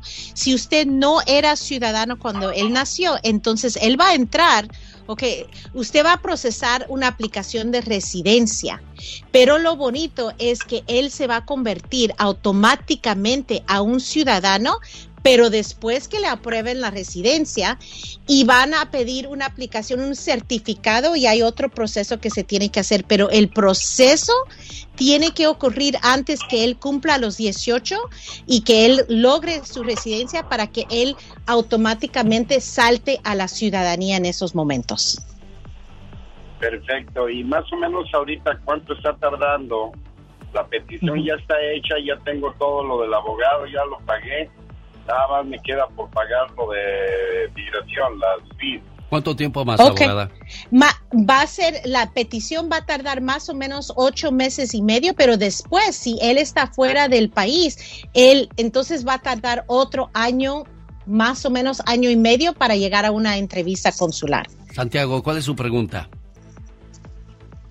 Bueno. Buenos días, Santiago. Buenos días, genio Lucas, un placer. Igualmente, bienvenido. Gracias. Ok, gracias. Ah, mi pregunta es esta, abogada. Mi hijo ciudadano nos pidió, para ahora en junio va a ser un año, ya fuimos a, a Huellas y estamos solamente esperando la cita, me, imagino que la, la, cita con el juez. ¿No sabría usted decirme más o menos cuánto es lo que se están tardando? Wow, Santiago, no oí la primera parte. ¿Es un hijo ciudadano que lo están pidiendo? Sí, es correcto. Nosotros entramos con visa. Ah, con visa. Ok, van a poder hacer todo el trámite aquí mismo. Sabes, esa petición familiar está tardando más o menos ocho meses y medio, eh, similar. Lo único es que si usted está en proceso de deportación, cada juez tiene su calendario separado.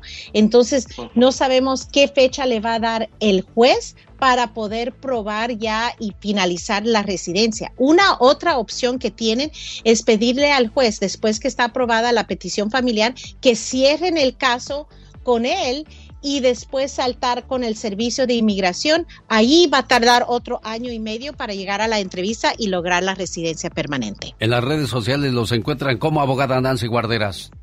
En Instagram es arroba defensora, en Facebook, YouTube eh, y también TikTok es arroba la liga defensora. Las consultas completamente gratis. Mándenos las preguntas, cualquier duda que tiene, estamos listos para formar una estrategia particular para su familia. Simplemente nos pueden llamar al 800 333 3676 800-333-3676. Muchas gracias, abogada. Será el próximo jueves cuando volvamos a escucharnos una vez más con la Liga Defensora. ¿Quiere verse siempre bien? ¿Quiere sentirse bien? Nada mejor que las células madre. Y esas células madre las consigue llamando al 1-800-550-9106. Además ayuda a regenerar partes del cuerpo, Roberto. Claro que sí, como nuestros órganos vitales, el corazón, los pulmones, los riñones. Este tratamiento de células madre nos va a ayudar a recomponer nuestro organismo. Oye, hay mucha gente que vive con depresión, ansiedad, estrés. ¿También ayudan, Roberto? Claro que sí, recuerden que esto ayuda para nuestra energía física y mental también. Reestructura todos nuestros tejidos celulares y mentales también. 1-800-550-9106. Y si llama ahora mismo, ¿qué pasa, Roberto? Las primeras 15 personas que nos llamen al 1-800-550-9106 se les va a dar totalmente gratis el segundo y tercer mes de tratamiento con la orden del primero. Pero si llama en este momento, también el cuarto mes se lo regalamos, Alex. Es una oferta realmente saludable. Llame ya. Células Madre. El genio Lucas. El genio Lucas presenta a la Viva de México en Circo, Maroma Oiga, señor genio. Mande. ¿No tiene 100 dólares que me preste? es que la diva no me ha pagado, pero no le vaya a decir a la diva que le ando pidiendo prestado dinero. No, no, no te preocupes. Ahí viene, ahí viene. Buenos días, dama elegante. Bienvenida a su sección. ¿Cómo está usted, diva? Bien, bien, bien. Ay, aquí. Es que no sabe cómo es la pobre Pola. No quiero hablar mal de ella, pero... Ah que le llegó el recibo de la luz carísimo a su mamá y en México, pidiéndome dinero, adelantos, ah. abonos. Eh, tenga mucho cuidado si le anda pidiendo dinero. Ah, sí, no, no, no, a mí no, me trajo agua nada más, vino a traerme agua. Gracias, Pola, ah, ya está. Ya con Laura García. Gracias, Pola. Tienen bien las llamadas y a la gente que nos llame, por favor. verdad. Si son tan amables, niños. verdad. Chicos guapísimos de mucho dinero con el zar de la radio en el Ya Basta en una hora. Esto va a ponerse tenso e intenso. Si tu hijo ha cometido un delito, ¿lo entregas o lo ayudas a escapar? Ahora, ¿cuál fue el delito que cometió? Y de verdad vale la pena ser la tapadera de los enjuagues o problemas que en los que se meten los hijos, Diva de México? Fíjese que este, esta pregunta es muy valiosa e intensa, porque también, eh, ¿qué haces con el chamaco. Vamos a suponer, imagínate tu pareja también, si sabes que cometió un delito. Pero a, lo mejor lo, lo, empinas o le dices, yo no voy a ser tapadera de nadie, ni nada. Pero de un hijo que es tu sangre. Porque la pareja se va, puede ser tu ex, pero no hay ex hijos. No, es mi no, ex no, no, no, no. Es tu hijo para siempre. Entonces, aquí es, es un poco fuerte, difícil, tenso. Porque yo le pregunto a usted, Alex. Sí. ¿Qué haría usted si uno de sus hijos comete el delito? ¿Los tapa? ah, bueno, es la pregunta que usted le va a hacer a la gente. Es que esto, mi, cerebro está recorriendo toda miles y miles y miles de kilómetros por hora intentando darle una respuesta. Y pues yo que, que convivo con mis hijos y los veo que son buenas gentes, no son perfectos, nadie es perfecto. Pueden tener sus errores, errores que a veces los padres no conocemos, Diva porque no sabemos con quién se juntan, no sabemos qué hacen. Acuérdese que todos en la casa somos buenos seres humanos para salir a la calle, pues nos podemos transformar, diva de México. Bueno, entonces, ¿serías tapadera de tu hijo? ¿Usted qué haría, Alex Eugenio Lucas? Este... Ahí está, es lo mismo que le vamos a preguntar a la gente. Pues depende del delito, ¿no, Diva? No, yo sí lo empino, ¿eh? Yo a mi hijo sí, yo no lo tapo. ¿Sabe por qué no lo taparía? ¿Por qué? Porque en el momento que yo lo tape, no se va a componer el muchacho. Yo prefiero que mi hijo enfrente lo que tenga que enfrentar con la, con la policía o en la cárcel, a que después yo esté nerviosa, asustada, con miedo. No voy a poder dormir porque estoy siendo cómplice. ¿Explico o no me explico? Híjole, es que Yo uno quiere mucho a sus hijos, Diva de México. Yo quiero mucho a mis hijos. No lo mucho, dudo, mucho, no lo dudo. Y las, los padres que nos escuchan también.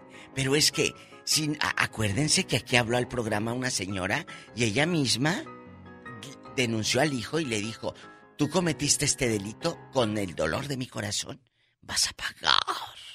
Y el muchacho estuvo en la cárcel un tiempo, porque tuvo que pagar lo que había robado, acuérdense. Y la señora lo denunció. Un día me contó un abogado de que una señora fue a verlo porque no quería que su hijo entrara a la cárcel. Dice, es que y le dijo, ¿qué hizo tu hijo? Mm. Dice, es que se salió de la casa bien borracho y lo agarraron manejando y tomando. y las consecuencias pues pueden ser graves para él. ¿Luego? Entonces dijo, está bien, pues vamos a hacer lo, lo, lo posible porque tu hijo no entre a la cárcel, pero yo que tú lo dejaría que entrara un ratito para que escarmiente. Sí. Pues dijo, no, no, no quiero. Eh, está bien. Resulta que se conocía con los jueces, hicieron un buen arreglo. El muchacho no entró a la cárcel. Y como no recibió escarmiento, a la siguiente semana volvió a tomar el chamaco. Salió y se mató en un accidente de auto yendo él bien borracho. Ahí está. Lo hubieras preferido en la cárcel. Por eso yo le digo, yo, a mi hijo, yo sí lo enfrentaría y le diría, tienes que pagar ¿Qué haría usted? ¿Lo, encubre? ¿Lo esconde al hijo? ¿Lo mandan a México con la tía de no sé quién para que no lo hallen, como lo hacen muchos? ¿Cómo ayudaste a tu hijo? ¿Conoces a alguien que ha hecho eso? ¿O tú mismo huiste y cuáles fueron las consecuencias? De eso hablamos con la diva de México en el Ya Basta más adelante. Quiero invitarle para que no se pierdan a Adrián Uribe y Adal Ramones, los chavorrucos diva de México. Los chavorrucos en Salinas, California. Amigos de Watsonville, de Sisa y de todas estas áreas donde llega la señal y pueden llegar al Teatro Fox de Salinas el 28 de mayo. ¿Sabes cuando eres un chaborruco? Cuando usas pants, ropa deportiva. En chiquillo. Pero nada más para ver la televisión, el fútbol, ¿no? No nada de que vas a ir a hacer deporte. y cuando por fin te ah. animas, dices, voy a ir a, correr. Y sube las escaleras y ya te cansaste. Ya te bofeaste. Y dices, no creo que ya hice suficiente ejercicio. Ya, ya para qué voy a correr. ¿Para qué? Bueno, pues cosas así platican los chavorrucos en la ciudad de Salinas este 28 de mayo. Dos funciones, 6 y 9 de la noche. Boletos a la venta en misboletos.com y discotecas Éxito Latinos Diva de México. Visiten a los chavorrucos en persona. Y lo más importante, ríase a carcajadas. Cantan Bronco.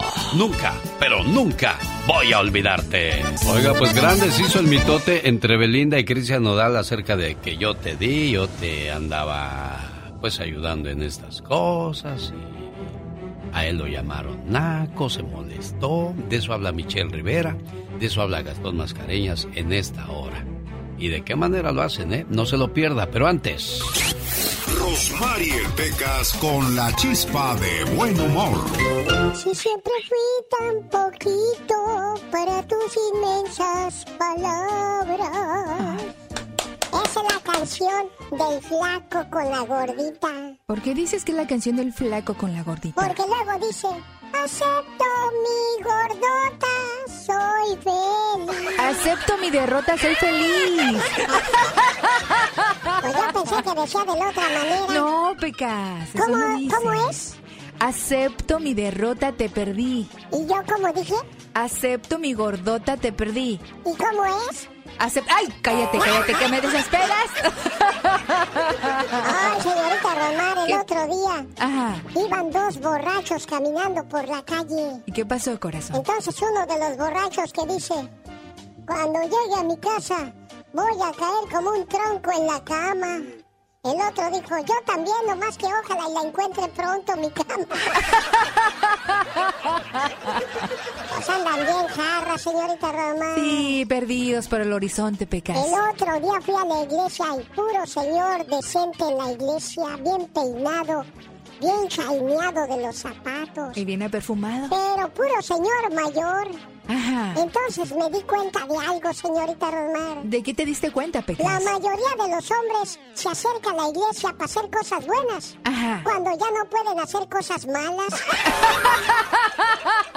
El título hoy para Belinda es Tóxica. ¿Por qué, Michelle Rivera? Platícanos. Así la han catalogado en todo el mundo luego de que Cristian Nodal la exhibiera con una conversación de WhatsApp en la que ella le pide que le dé dinero para arreglarse los dientes y mientras él no le contesta por cerca de 10 minutos, le empieza a escribir, tú me destruiste la vida, me destruiste la carrera, no me quieres ayudar, no me sacas de la situación en la que estoy, en fin. Pero ¿sabes por qué exhibió esa conversación Cristian, Cristian Nodal, amiga y amigo? Mira, a mí no me gusta hablar de espectáculos, pero es un claro ejemplo de muchas situaciones que vivimos. Pues exhibió porque vio que la mamá de Belinda aplaudió un comentario en donde le llaman naco a través de redes sociales y eso para él fue todo un conflicto. Entonces, además de lanzar la conversación que tuvo con Belinda donde ella le pide para arreglarse los dientes, pues no escatimó en decir que los padres de ella la han exprimido por 20 años y ahora la han dejado sin un solo cinco y por eso tiene que andar pidiendo dinero. Primero, exhibe a Belinda por pedirle para arreglar los dientes, pero lo hizo por desquitarse de su mamá. Y después quiso defenderla de que la exprimieron por 20 años. Amigos, lo cortés no quita lo valiente. Ser mujer y hombre, ser novio y novia, requiere de algunas responsabilidades y a veces comenzamos a cubrir esas necesidades, sobre todo se los digo a los hombres que me escuchan en este momento, y que va desde pago del carro, que te llevo a comer y gastos muy grandes, pero que ustedes en el momento cuando les sirve, ahí lo dan, pero cuando se enojan se andan quejando. Así que, amigo, nada más te recuerdo, querida Cristian Nodal, al final de cuentas disfrutaste también de una novia famosa, de una novia muy bella y que te hizo feliz. Yo creo que lo indicado aquí, querido Alex, independientemente de que si te pedí o no para los dientes, en su momento lo disfrutaste. Así que a ser caballero, a cerrar el pico y a voltear para otro lado, que hay muchas personas con las que te puedes encontrar y hacer una nueva vida. Hombres, por favor, sean caballeros. Oye, Michelle, oye, Michelle, pero hay una cosa, ¿no? Está bien, si de él salió darle, perfecto, pero si ella le exigía, tampoco pueden exigirte. O sea, por algo lo ha de decir también Cristian Nodal. No, sí, pero yo creo que Belinda a lo mejor le exigía desde el primer día, pero en ese momento le tuvo que sacar la conversación y, tener, y por, por, por, por, molestarse. Pero además se molestó con la mamá. Ni siquiera la chica le hizo absolutamente nada y fue ahí donde él escupió toda la situación pero también habrá que ver el otro lado, qué le hicieron a ella también, porque se tuvo que separar, porque al final de cuentas nadie dijo absolutamente nada. Es decir, no estoy defendiendo a Belinda, pero, pero sí les digo a los hombres, si no quieren llegar también, Alex, auditorio, a un punto donde una mujer ya les está exigiendo que le arreglen los dientes y si no te hace un berrinche, pues entonces midan el agua de los camotes, como decimos en México, desde el inicio. Y háganle ver a sus mujeres que no todo se trata de cumplir caprichos, porque después queremos que todo nos resuelvan la vida. Somos muy tóxicas, también se los digo por experiencia, porque nos frustra cuando no nos quieren dar para arreglar los dientes, para comprar un perfume, un collar. Perdón, la vida actual es así, las jóvenes ahora son así y los hombres también, si quieren una mujer como Belinda, pues ya saben lo que tiene que costar, querido Alex. Claro, yo siempre le he dicho, un amor que se alimenta con regalos siempre estará hambriento. No es tóxica, ¿verdad que no eres tóxica, niña? No soy tóxica, creo que quedó demostrado en este comentario. Yo no soy tóxica, soy simplemente mujer. Genio Lucas. Genio Lucas, ¿cómo está? Quiero una oración, por favor, para Gregorio Cervantes. Él vive en Fontana, padre de familia de siete hijos. Desgraciadamente fue diagnosticado con cáncer de colon etapa 4. Le dieron dos meses de vida. Está pasando por una situación muy complicada, ya que él era la cabeza de la familia. Así es que para Gregorio y todos los enfermos. Padre nuestro que estás en el cielo, santificado sea tu nombre, venga a nosotros tu reino, hágase su voluntad en la tierra como en el cielo. Danos hoy nuestro pan de cada día y perdona nuestras ofensas como también nosotros perdonamos a los que los ofenden. No nos dejes caer en la tentación y líbranos de todo mal. Amén. Que este Padre nuestro llegue a los que sufren. Que vayas a las cárceles, donde algunos pagan injustamente por un error judicial.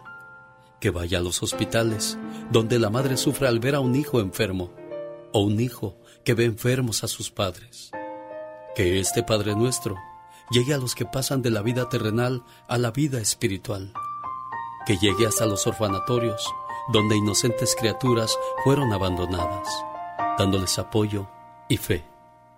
Que este Padre nuestro vaya hasta el centro de la tierra, donde el minero expone su vida, para que al final del día regrese sano con su familia. Que este Padre nuestro vaya hasta los presidentes de las naciones, para que eviten la guerra y cultiven la paz.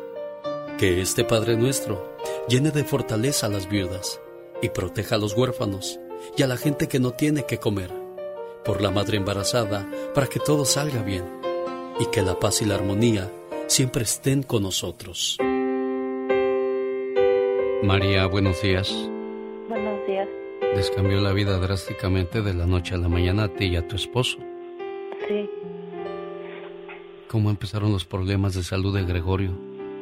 Pues son de repente, él entró un dolor y, y pues le dijeron que pues él pensó que no era nada grave y se, se estuvo así uno un día completo y ya en la tarde ya no pudo y entró al, a emergencia y como a las 3 de la mañana nos dieron una noticia que pues que era cáncer. Y pues ha sido muy duro para la familia.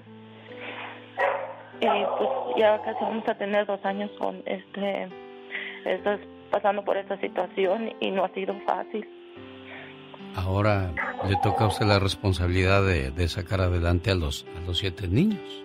Sí. Caray. Sí. No es fácil, es duro y, y pues nunca me imaginé que en, en, nuestra vida iba a pasar algo así tan, tan duro y ahorita él pues ya le, nomás le dieron dos meses de vida, que ya no había nada por hacer pero de todos modos yo sigo luchando, aunque se me cierren puertas, pero sigo luchando. Se te cierren puertas, ¿qué ha pasado, María? Pues he ido a tantos lugares y en todos los lugares me dicen, no, pues que aquí no te podemos ayudar, que eh, no podemos hacer nada por ti y yo tomo, sigo buscando. ¿Qué siente tu corazón cuando sales de esa puerta que fuiste a tocar, María? Pues siento a veces siento una alegría, digo, ay, parece que ya vi la luz, que me van a ayudar. Y después llego y, no, pues que siempre por una cosa u otra dicen que no, que no te podemos, no, él ya te lo desahuciaron, ya no pueden hacer nada por él. Le digo, sí, sí pueden todavía. Ustedes creen que no, le digo, pero todavía hay algo por hacer, está Dios de por medio. Y yo creo mucho en Dios y tengo fe y voy a luchar hasta el final, hasta donde más pueda. porque pues, es una situación muy dura, no es fácil, que a nadie se la deseo. Es triste y no lo puedo aceptar. Y ni lo aceptes, ni tampoco pierdas la fe. Dios manda muchos ángeles eh, a nuestra vida y aparecen en el momento indicado. En este programa hay más de 3, 4 personas que, que sé que tienen la solvencia económica para echarte la mano y me los he encontrado en la calle y me dicen, cuando alguien ocupe ayuda, dales mi número, por favor. Eh, y, yo digo, bueno, mejor este, no me gusta molestar a la gente, tú escucha y cuando alguien necesite, llámale y así quedas en el anonimato, porque Dios este, te agradece de, de otras formas tus buenas acciones. Así es que acudo a ellos y a, y a todas las mamás que en este momento tienen un buen trabajo, su esposo les, les está yendo bien y que han guardado. Digo, para ellos 10 dólares no va a ser nada, pero para ti van a significar un mucho. Así es que voy, voy a, pedirte que le hables a, a, esas familias que hoy están sanas y que tienen una casa bonita, un buen carro y un buen trabajo. ¿Qué les dices, María? Pues, eh, pues no tengo muchas palabras para hablar pero pues pues qué les puedo decir que pues no pues no sé qué decirle. Es, es difícil para mí pero pues yo te ayudo María. Tienes siete hijos que van a necesitar de mucho apoyo y no estamos hablando solamente de la cuestión económica, estamos hablando de que este papá tiene solamente dos meses de vida.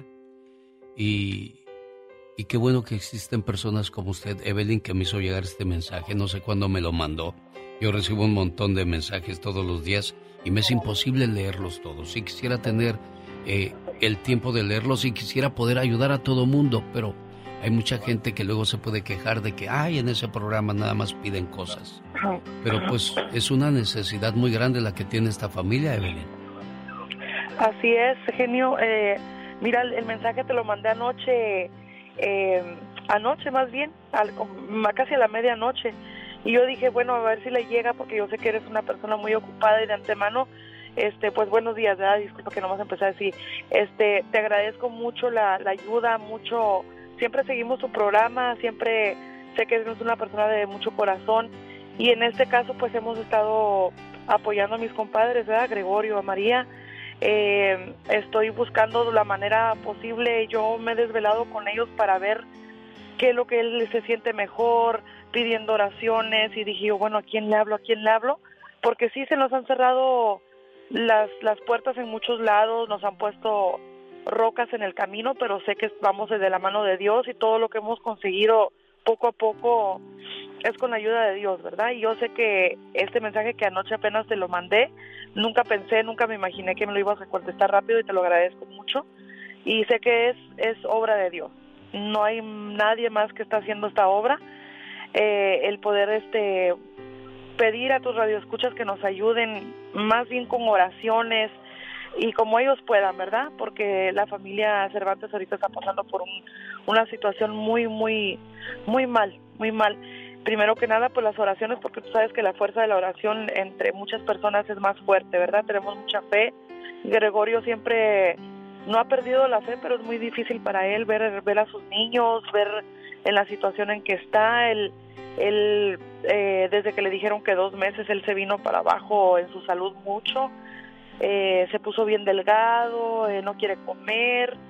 Entonces yo me imagino que eh, con, tu ayuda, con tus palabras y todo eso alentadoras, le puedes ayudar un mensaje tú para él, ¿verdad? Claro. Oye, Evelyn, te agradezco mucho y voy a dar el teléfono de María para que le llamen, por favor, y, ver de qué manera le pueden echar la mano.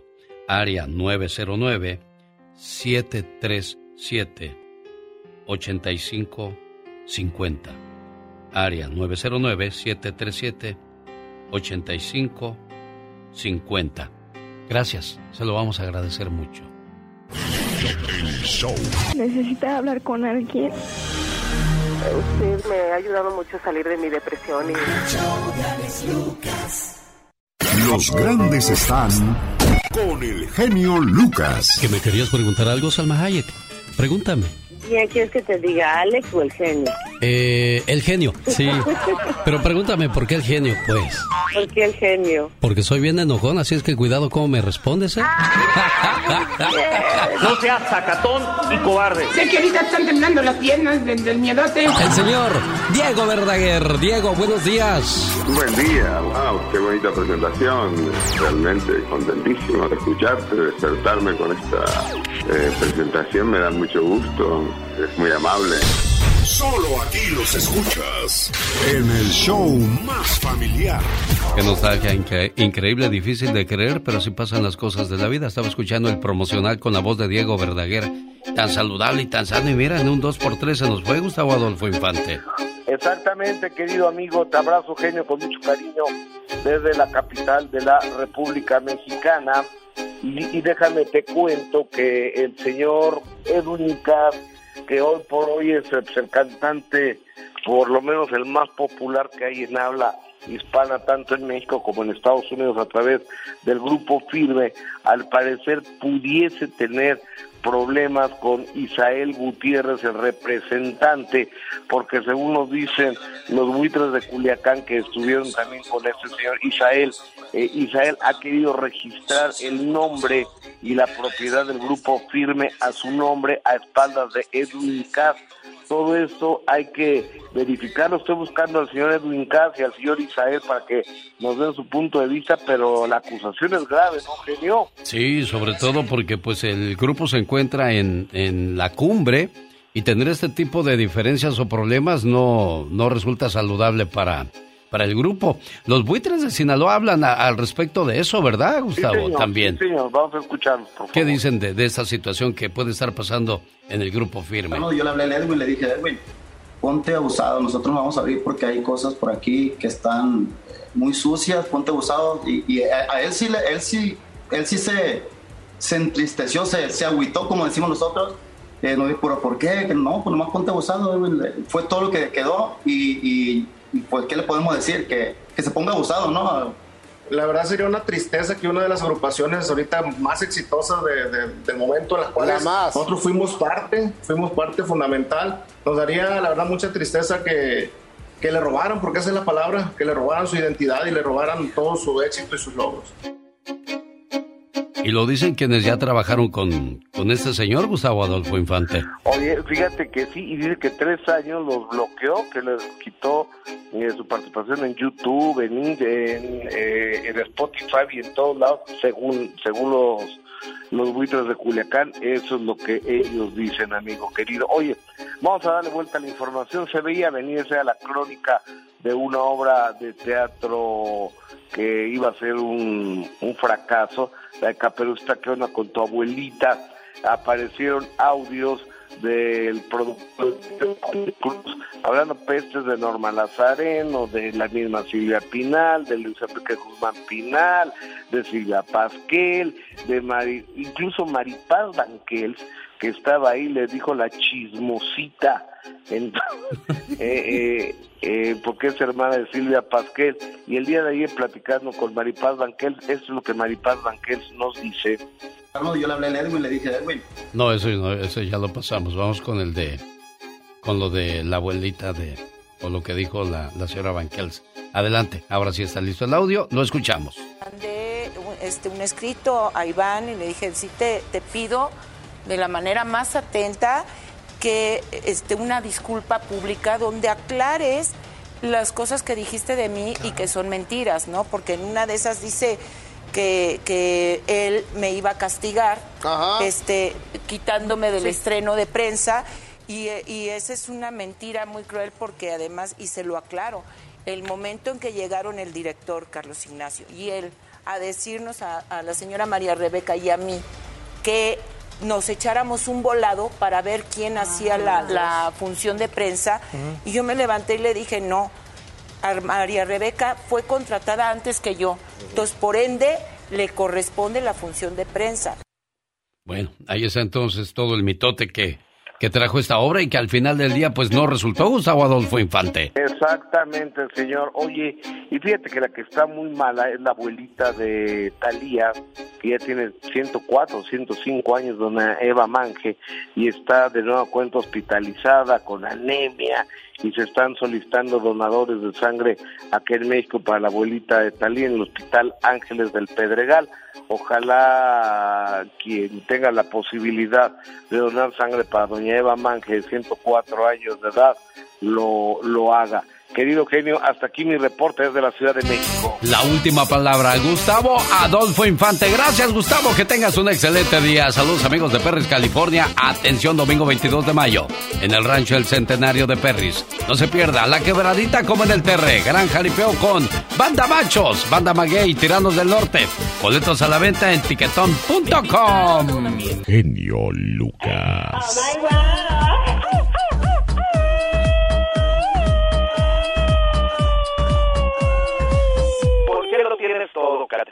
No sé, bebé, no sé, bebé, no sé, no sé, no sé, bebé, no sé, bebé.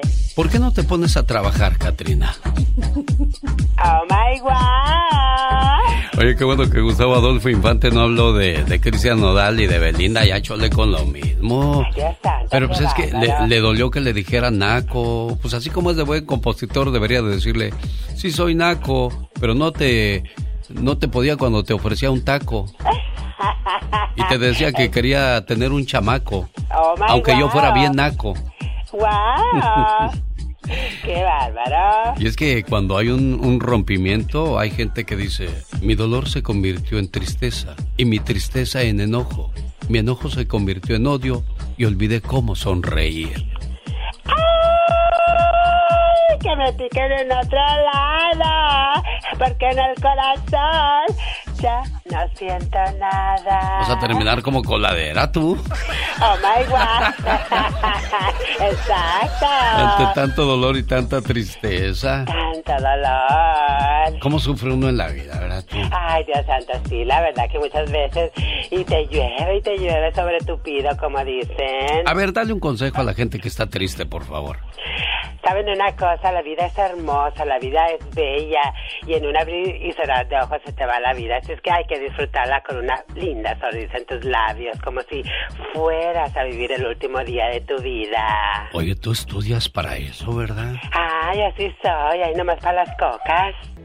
Los errores que cometemos los humanos se pagan con el ya basta. Solo con el genio Lucas. Diva, acomódese la peluca, no se le vaya a caer como a Lin May. Eres una bribona, cabezona que te está escuchando todo el país y estos audios quedan grabados por los siglos de los siglos. Cállate. Por la eternidad, Diva de México. cuando digan hoy, a la Diva se le cayó la peluca como Lin May. Que se metió a torcida la vieja. Bueno, estoy hablando de mí, ¿eh? No, no le estoy diciendo vieja Lin May. Ella es no, chiquita. Ella es en chiquilla ella siempre. En chiquilla. Digo, eh, por la manera en que se viste, por los abre? escándalos que hace. O si hace el split. Piernas. Sí, el banana Pero... split bien. Ah, no, no, nada más es. ¡Ay, la no, banana es aparte, Ale. No, yo me. Es que pensé que era un helado, banana oh, split. Oh, o sea. Guapísimos. Pero no, la Lin May hace el split así de. Oiga, y, y muchas a los 40 ya no pueden ni ni caminar, no, con deje, eso le digo deje todo. usted la caminada, levantar la pata para tallarse el talón en el baño. Es cierto. Y no puede. Sí, no, no es increíble. Dispénseme, pero es la verdad. Pues sí, Amigas, Michelle, esta Michelle. Esta Lin May ya tiene que unos 80 años, Iba. Como setenta y tantos. ¿Verdad? 80 Sí. años tiene Jacqueline Andere y mira qué guapa se ve. Sí, hombre. Hay 80. gente que se mantiene. Porque no se hacen muchos arreglos. Exacto. Lin May también no se ha hecho arreglos, por No. eso se sigue viendo igual y, guapísima. natural. Y Cher igual. Cher está intacta. Bueno, chicos, buenos días. Hace rato, eh, el genio Lucas hizo una pregunta muy fuerte, eh, eh, subjetivo, porque no sabes de qué lado ponerte. Y la respuesta es eso. Ni yo supe qué contestar. Ni usted supo qué contestar. Esta es la pregunta.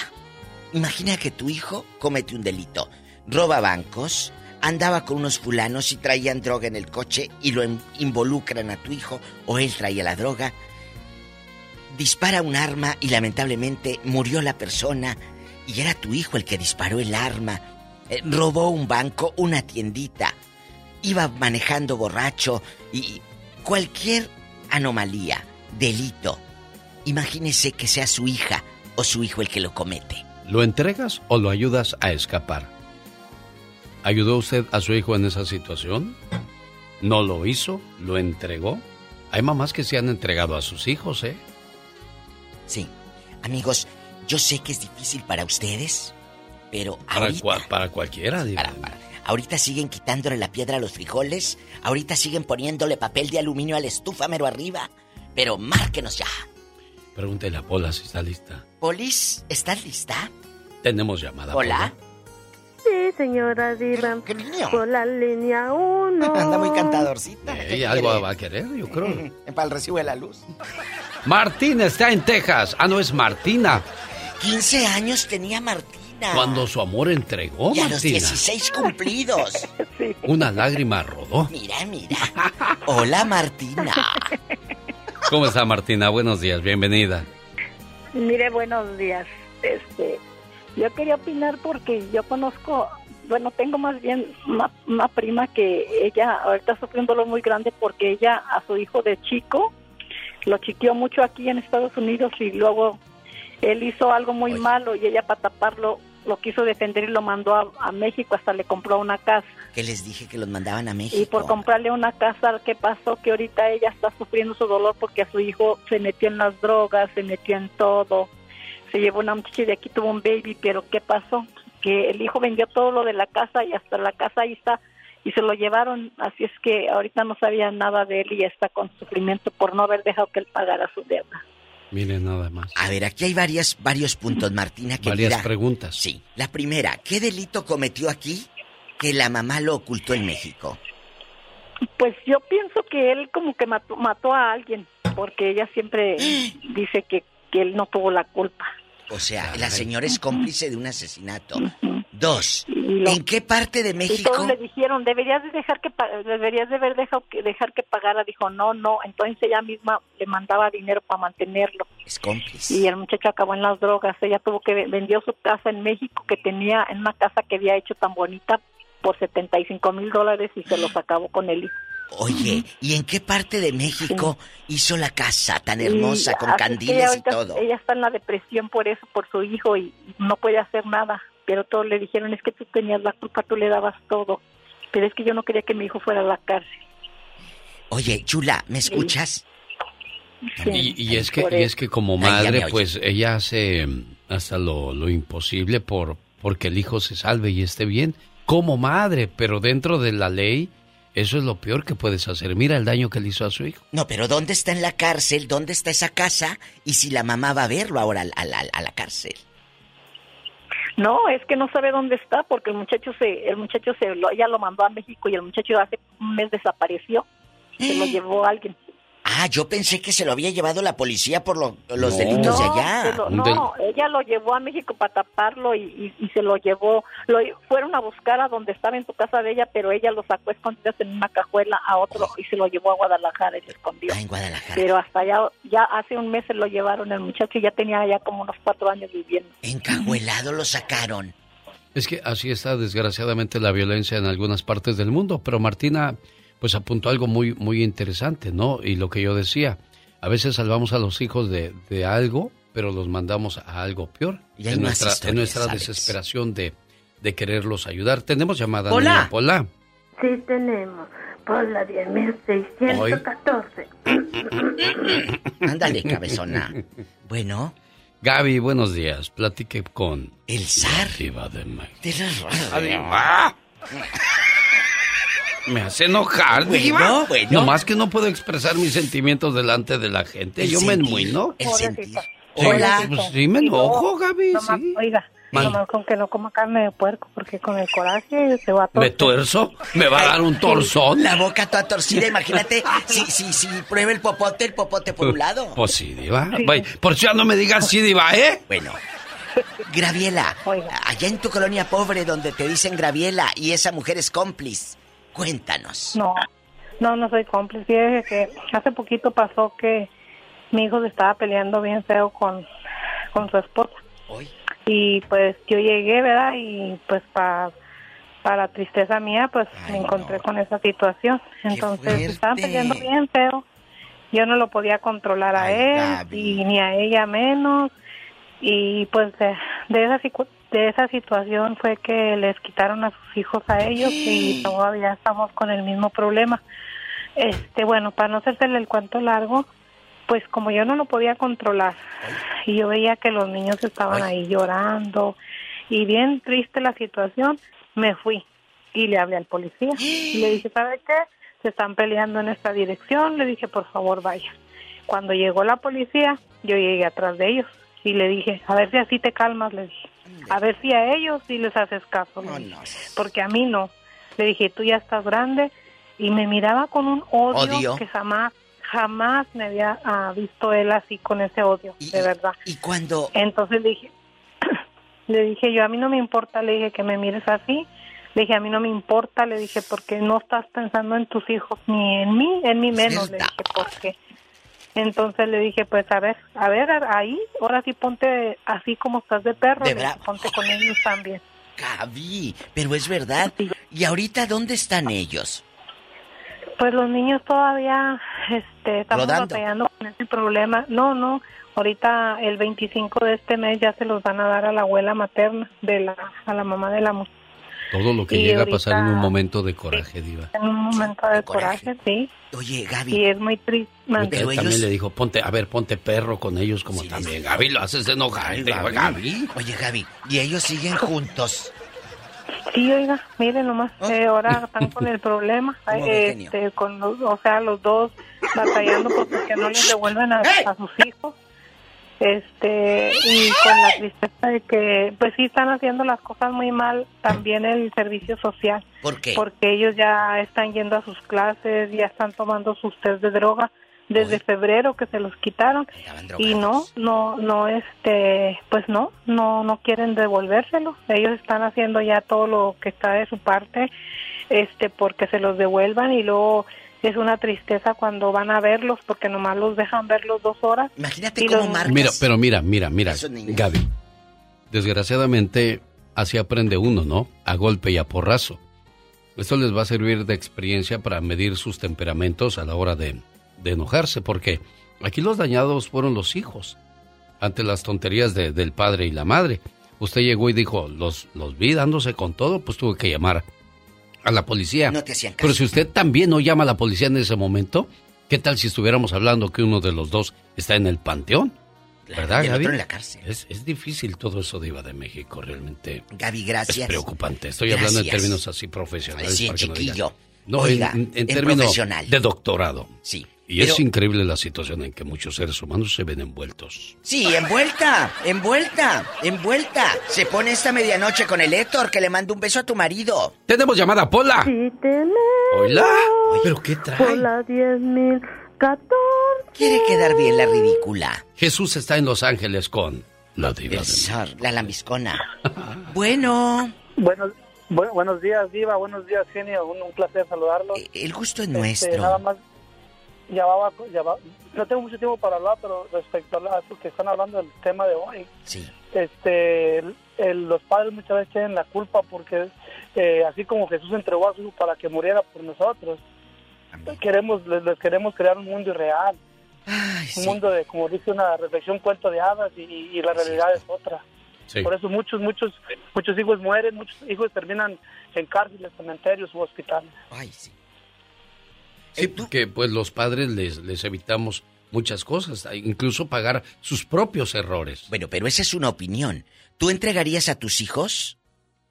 Claro que sí, para dar ejemplo, para dar ejemplo, porque como dices, ahí estás tapándole a tu hijo, eres cómplice. Eres cómplice, Entonces, ¿cómo, ¿cómo, podemos, cómo, porque si eres tapadera, toda su vida van a ir crecer ah, con esa mentalidad de que todo lo que haces está mal y que si lo reprendes, a que, o sea, ellos, ellos deben de, de, escarmentar para que aprendan. Qué es mi opinión, simplemente. Muchas gracias, guapísimo. Gracias. Y qué, qué bonito ejemplo diste.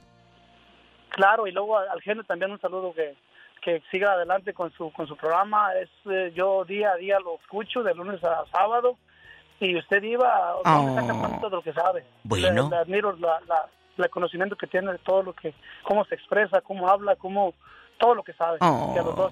Muchas gracias. Gracias, mi buen amigo Jesús de Los Ángeles, California. Ay, genio, es difícil, Alex, este tema, muy difícil, porque yo sé que del otro lado de la bocina hay historias de madres que han tenido que tapar a su hijo, porque dices, ¿qué hago? Soy madre, sí. Pero lo que dijo el muchacho es cierto. Lo que dijo Jesús, te vuelves cómplice ¿Y tú cómo vas a dormir? Si tu hijo le hizo daño, mató a otra, a un ser humano que dañó a otra familia. Increíble. ¿Tenemos llamada, niña Pola? Sí, tenemos. Pola, 111. ¿Tú no estás buena de la cabeza?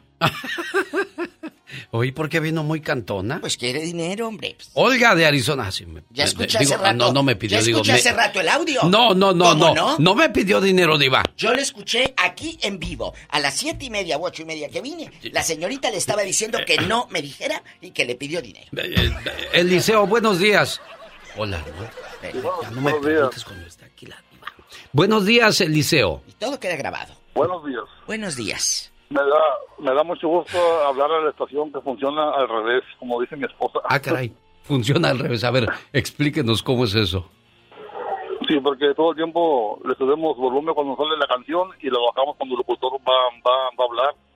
Pero en esta estación es, es, al revés. Le subimos volumen cuando el locutor va, va a hablar y le bajamos un poquito para la música.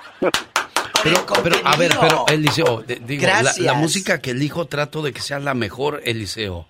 No, no, sí, la de lo mejor, claro que sí. Le bajamos un poquito porque los vecinos se, se enojan, pero pero no, claro que sí nos gusta escuchar la música, música clásica. Pero qué bonito piropo. Pero, pero fue un piropo que lo voy a guardar en mi corazón, Eliseo. Gracias. Oye, no, claro, y, y bien merecido para los dos, que con mucho respeto nos, nos dicen las palabras, este, en veces que nos, que nos, que nos quedan y que nos, y que nos llega al corazón. Y a veces duele, la verdad duele la verdad. Así es, a veces, duele porque son verdad, pero es, la, verdad. Es verdad, y yo creo, yo siempre, Eliseo, voy a querer a un amigo o a una amiga cerca de mí que me diga la verdad a que me esté lambisconeando y que me dé por mi lado. No, no. Ah, si yo estoy mal... No, no, es, bueno. El señor Lucas siempre nos dice las cosas, nos dice las cosas, este, en vez nos hace reír mucho, en vez nos hace llorar con sus con sus eh, eh, reflexiones y todo, y, y, muy bonito, muy locutor ese, el, el, oh. gran locutor que, que ojalá y tuviera todo el santo día con nosotros aquí para... Pues Eliseo, estoy desde las 3 de la mañana hora del Pacífico hasta las 10. Son 7 horas. y, y, Yo lo escucho de las 6 a 12. Muchas gracias, Eliseo. ¿Conoce a alguien que haya tapado a, su hijo o a su hija de alguna desgracia que haya cometido en la vida? Oiga?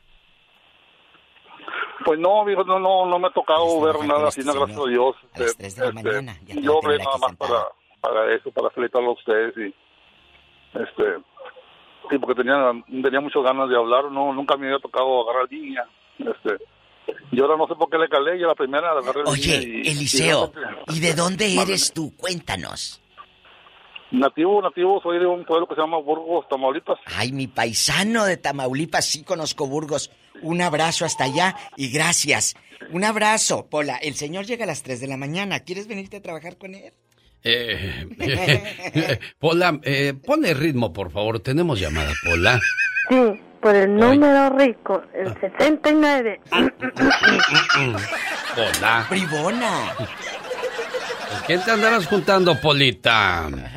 Nelly.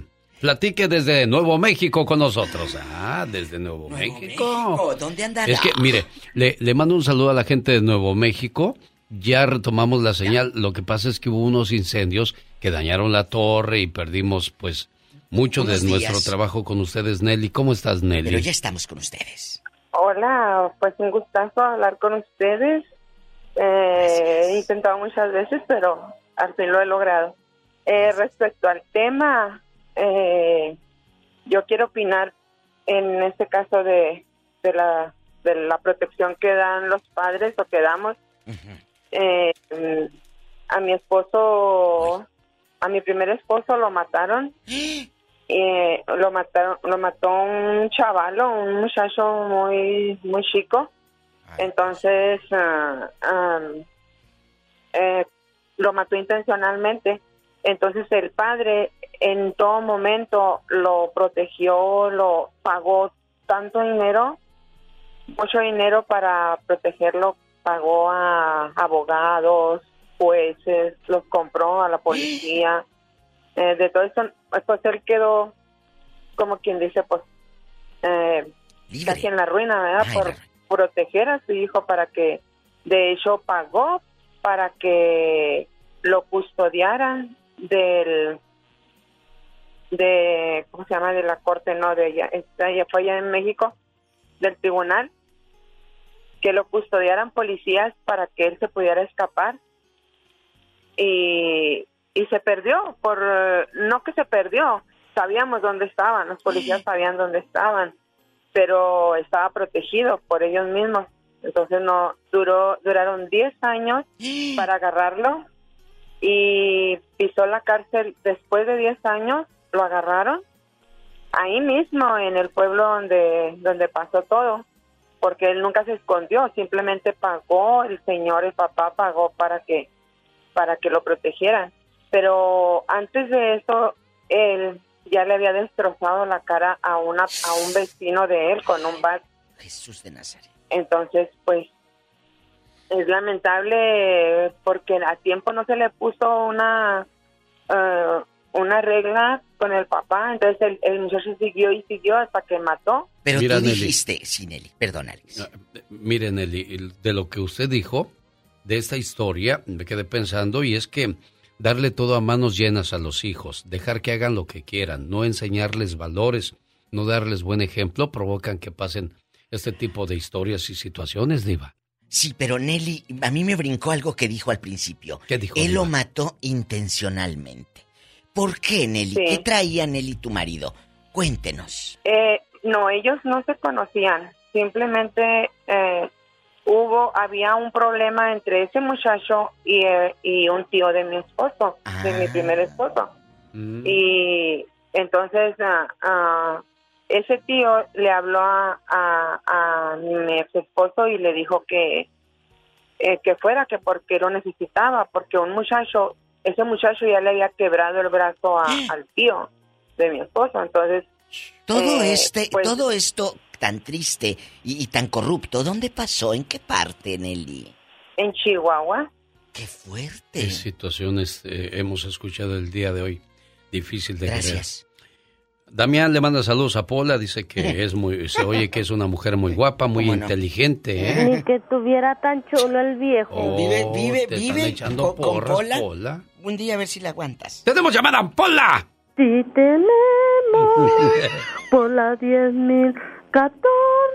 Pero siempre huele a puro jabón camay. Sí. Puro camay. Alguien fue y se llevó un jabón sote de México como, como este... Esta ya lo... Souvenir como, ¿cómo se dice souvenir, en español? Sí, sí, un, sí, un souvenir. Un recuerdo.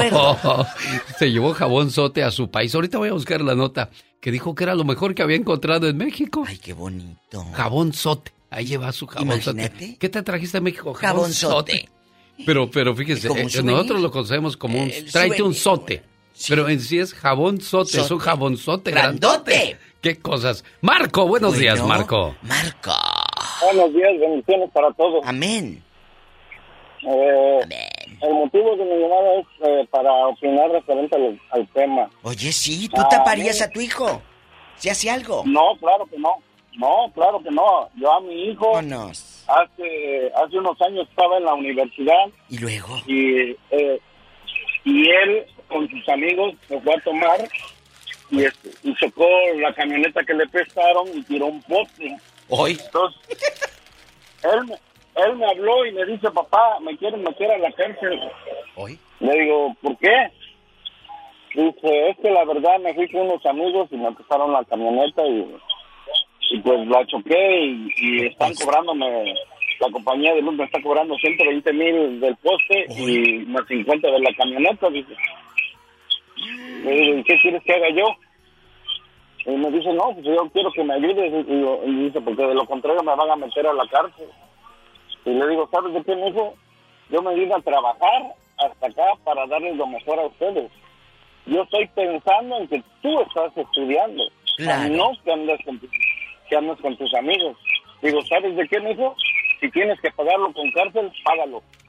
yo no tengo dinero para, para tirarlo. Chiflazones. Toda, su, mamá, porque estoy divorciado de su mamá, le digo, tu mamá, este, ¿qué dice al, respecto? No, pues que tú me tienes que ayudar. Le digo, no, lo siento mucho. Y toda su familia, pues me dijeron que era yo malo porque, con otras mm. palabras, claro, que era yo malo porque pues, era mi hijo y que tenía yo que ayudarlo. Digo, no, es que yo no voy a tapar cosas que él anda haciendo. ¿Cuánto estuvo en la cárcel? ¿Cuántos meses?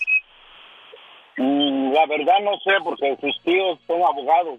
Entonces ellos este, tuvieron creo que tres, cuatro meses y ellos dieron para que lo sacaran bajo fianza y pagara, pagara la deuda en pago. ¿Y tu hijo te habla ahora o, o no te dirige la palabra? Hace tres, cuatro años me volvió a hablar cuando se graduó y, me dijo, ¿sabes de qué, papá? Que tengo un regalo, le digo, ¿qué? Oh. Y ya me, me, enseñó su título oh. y me dice, mira, me, recibí de licenciado, papá. Oh, eh, qué bueno.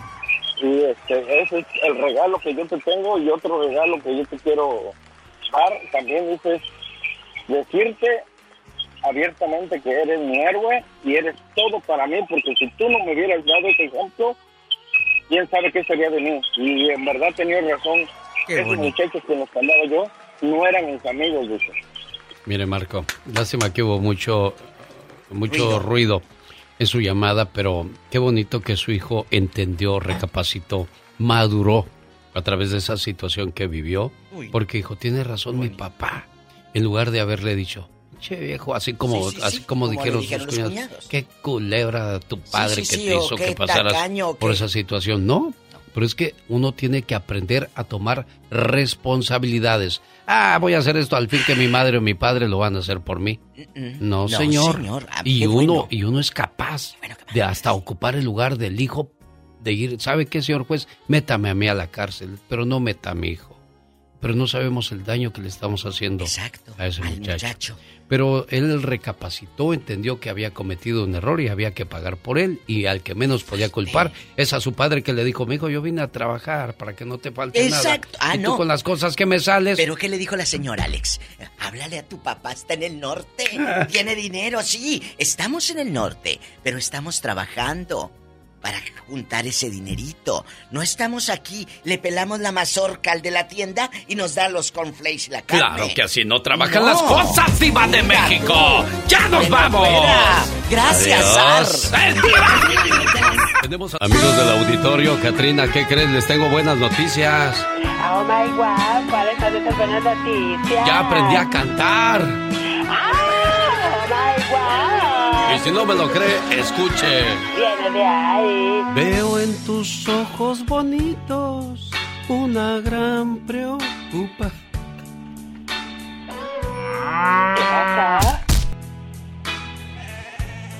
No sé, algo pasó. Alguien me está, alguien me está haciendo complot. Yo ya iba bien con la canción, ¿verdad, Dios?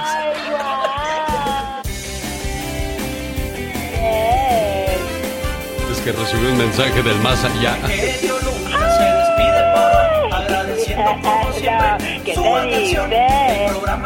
Espérate. No, si de verdad quiere oírme cantar, les espero mañana desde las 3 de la mañana ahora. No, no es cierto, no sé que no vaya a venir nadie. No, no. Mañana les espero mejor con otro programa, como dice mi amigo Ricardo Ayadín en Las Vegas. Qué bueno estuvo el programa el día de hoy. Es lo que intentamos cada mañana hacer nuestro mejor esfuerzo para que usted se motive a escucharnos al día siguiente. Si el Todopoderoso no dispone de otra cosa, mañana a 3 de la mañana hora del Pacífico, aquí le esperamos. Y ahora que decía yo del más allá, la familia es capaz de recorrer miles de kilómetros para ir a tu funeral pero ni siquiera cruzan la calle para venir a apoyarte y verte cuando estás vivo. ¿Por qué se tiene que morir uno para que digan, ah, qué buena gente era tú? Ay, sí, sí, la verdad que sí, oh my wow, qué bárbaro. Yo ya tengo ganas de decir, qué buena gente era la Catrín. que me piquen en otro lado, porque en el corazón ya no siento nada.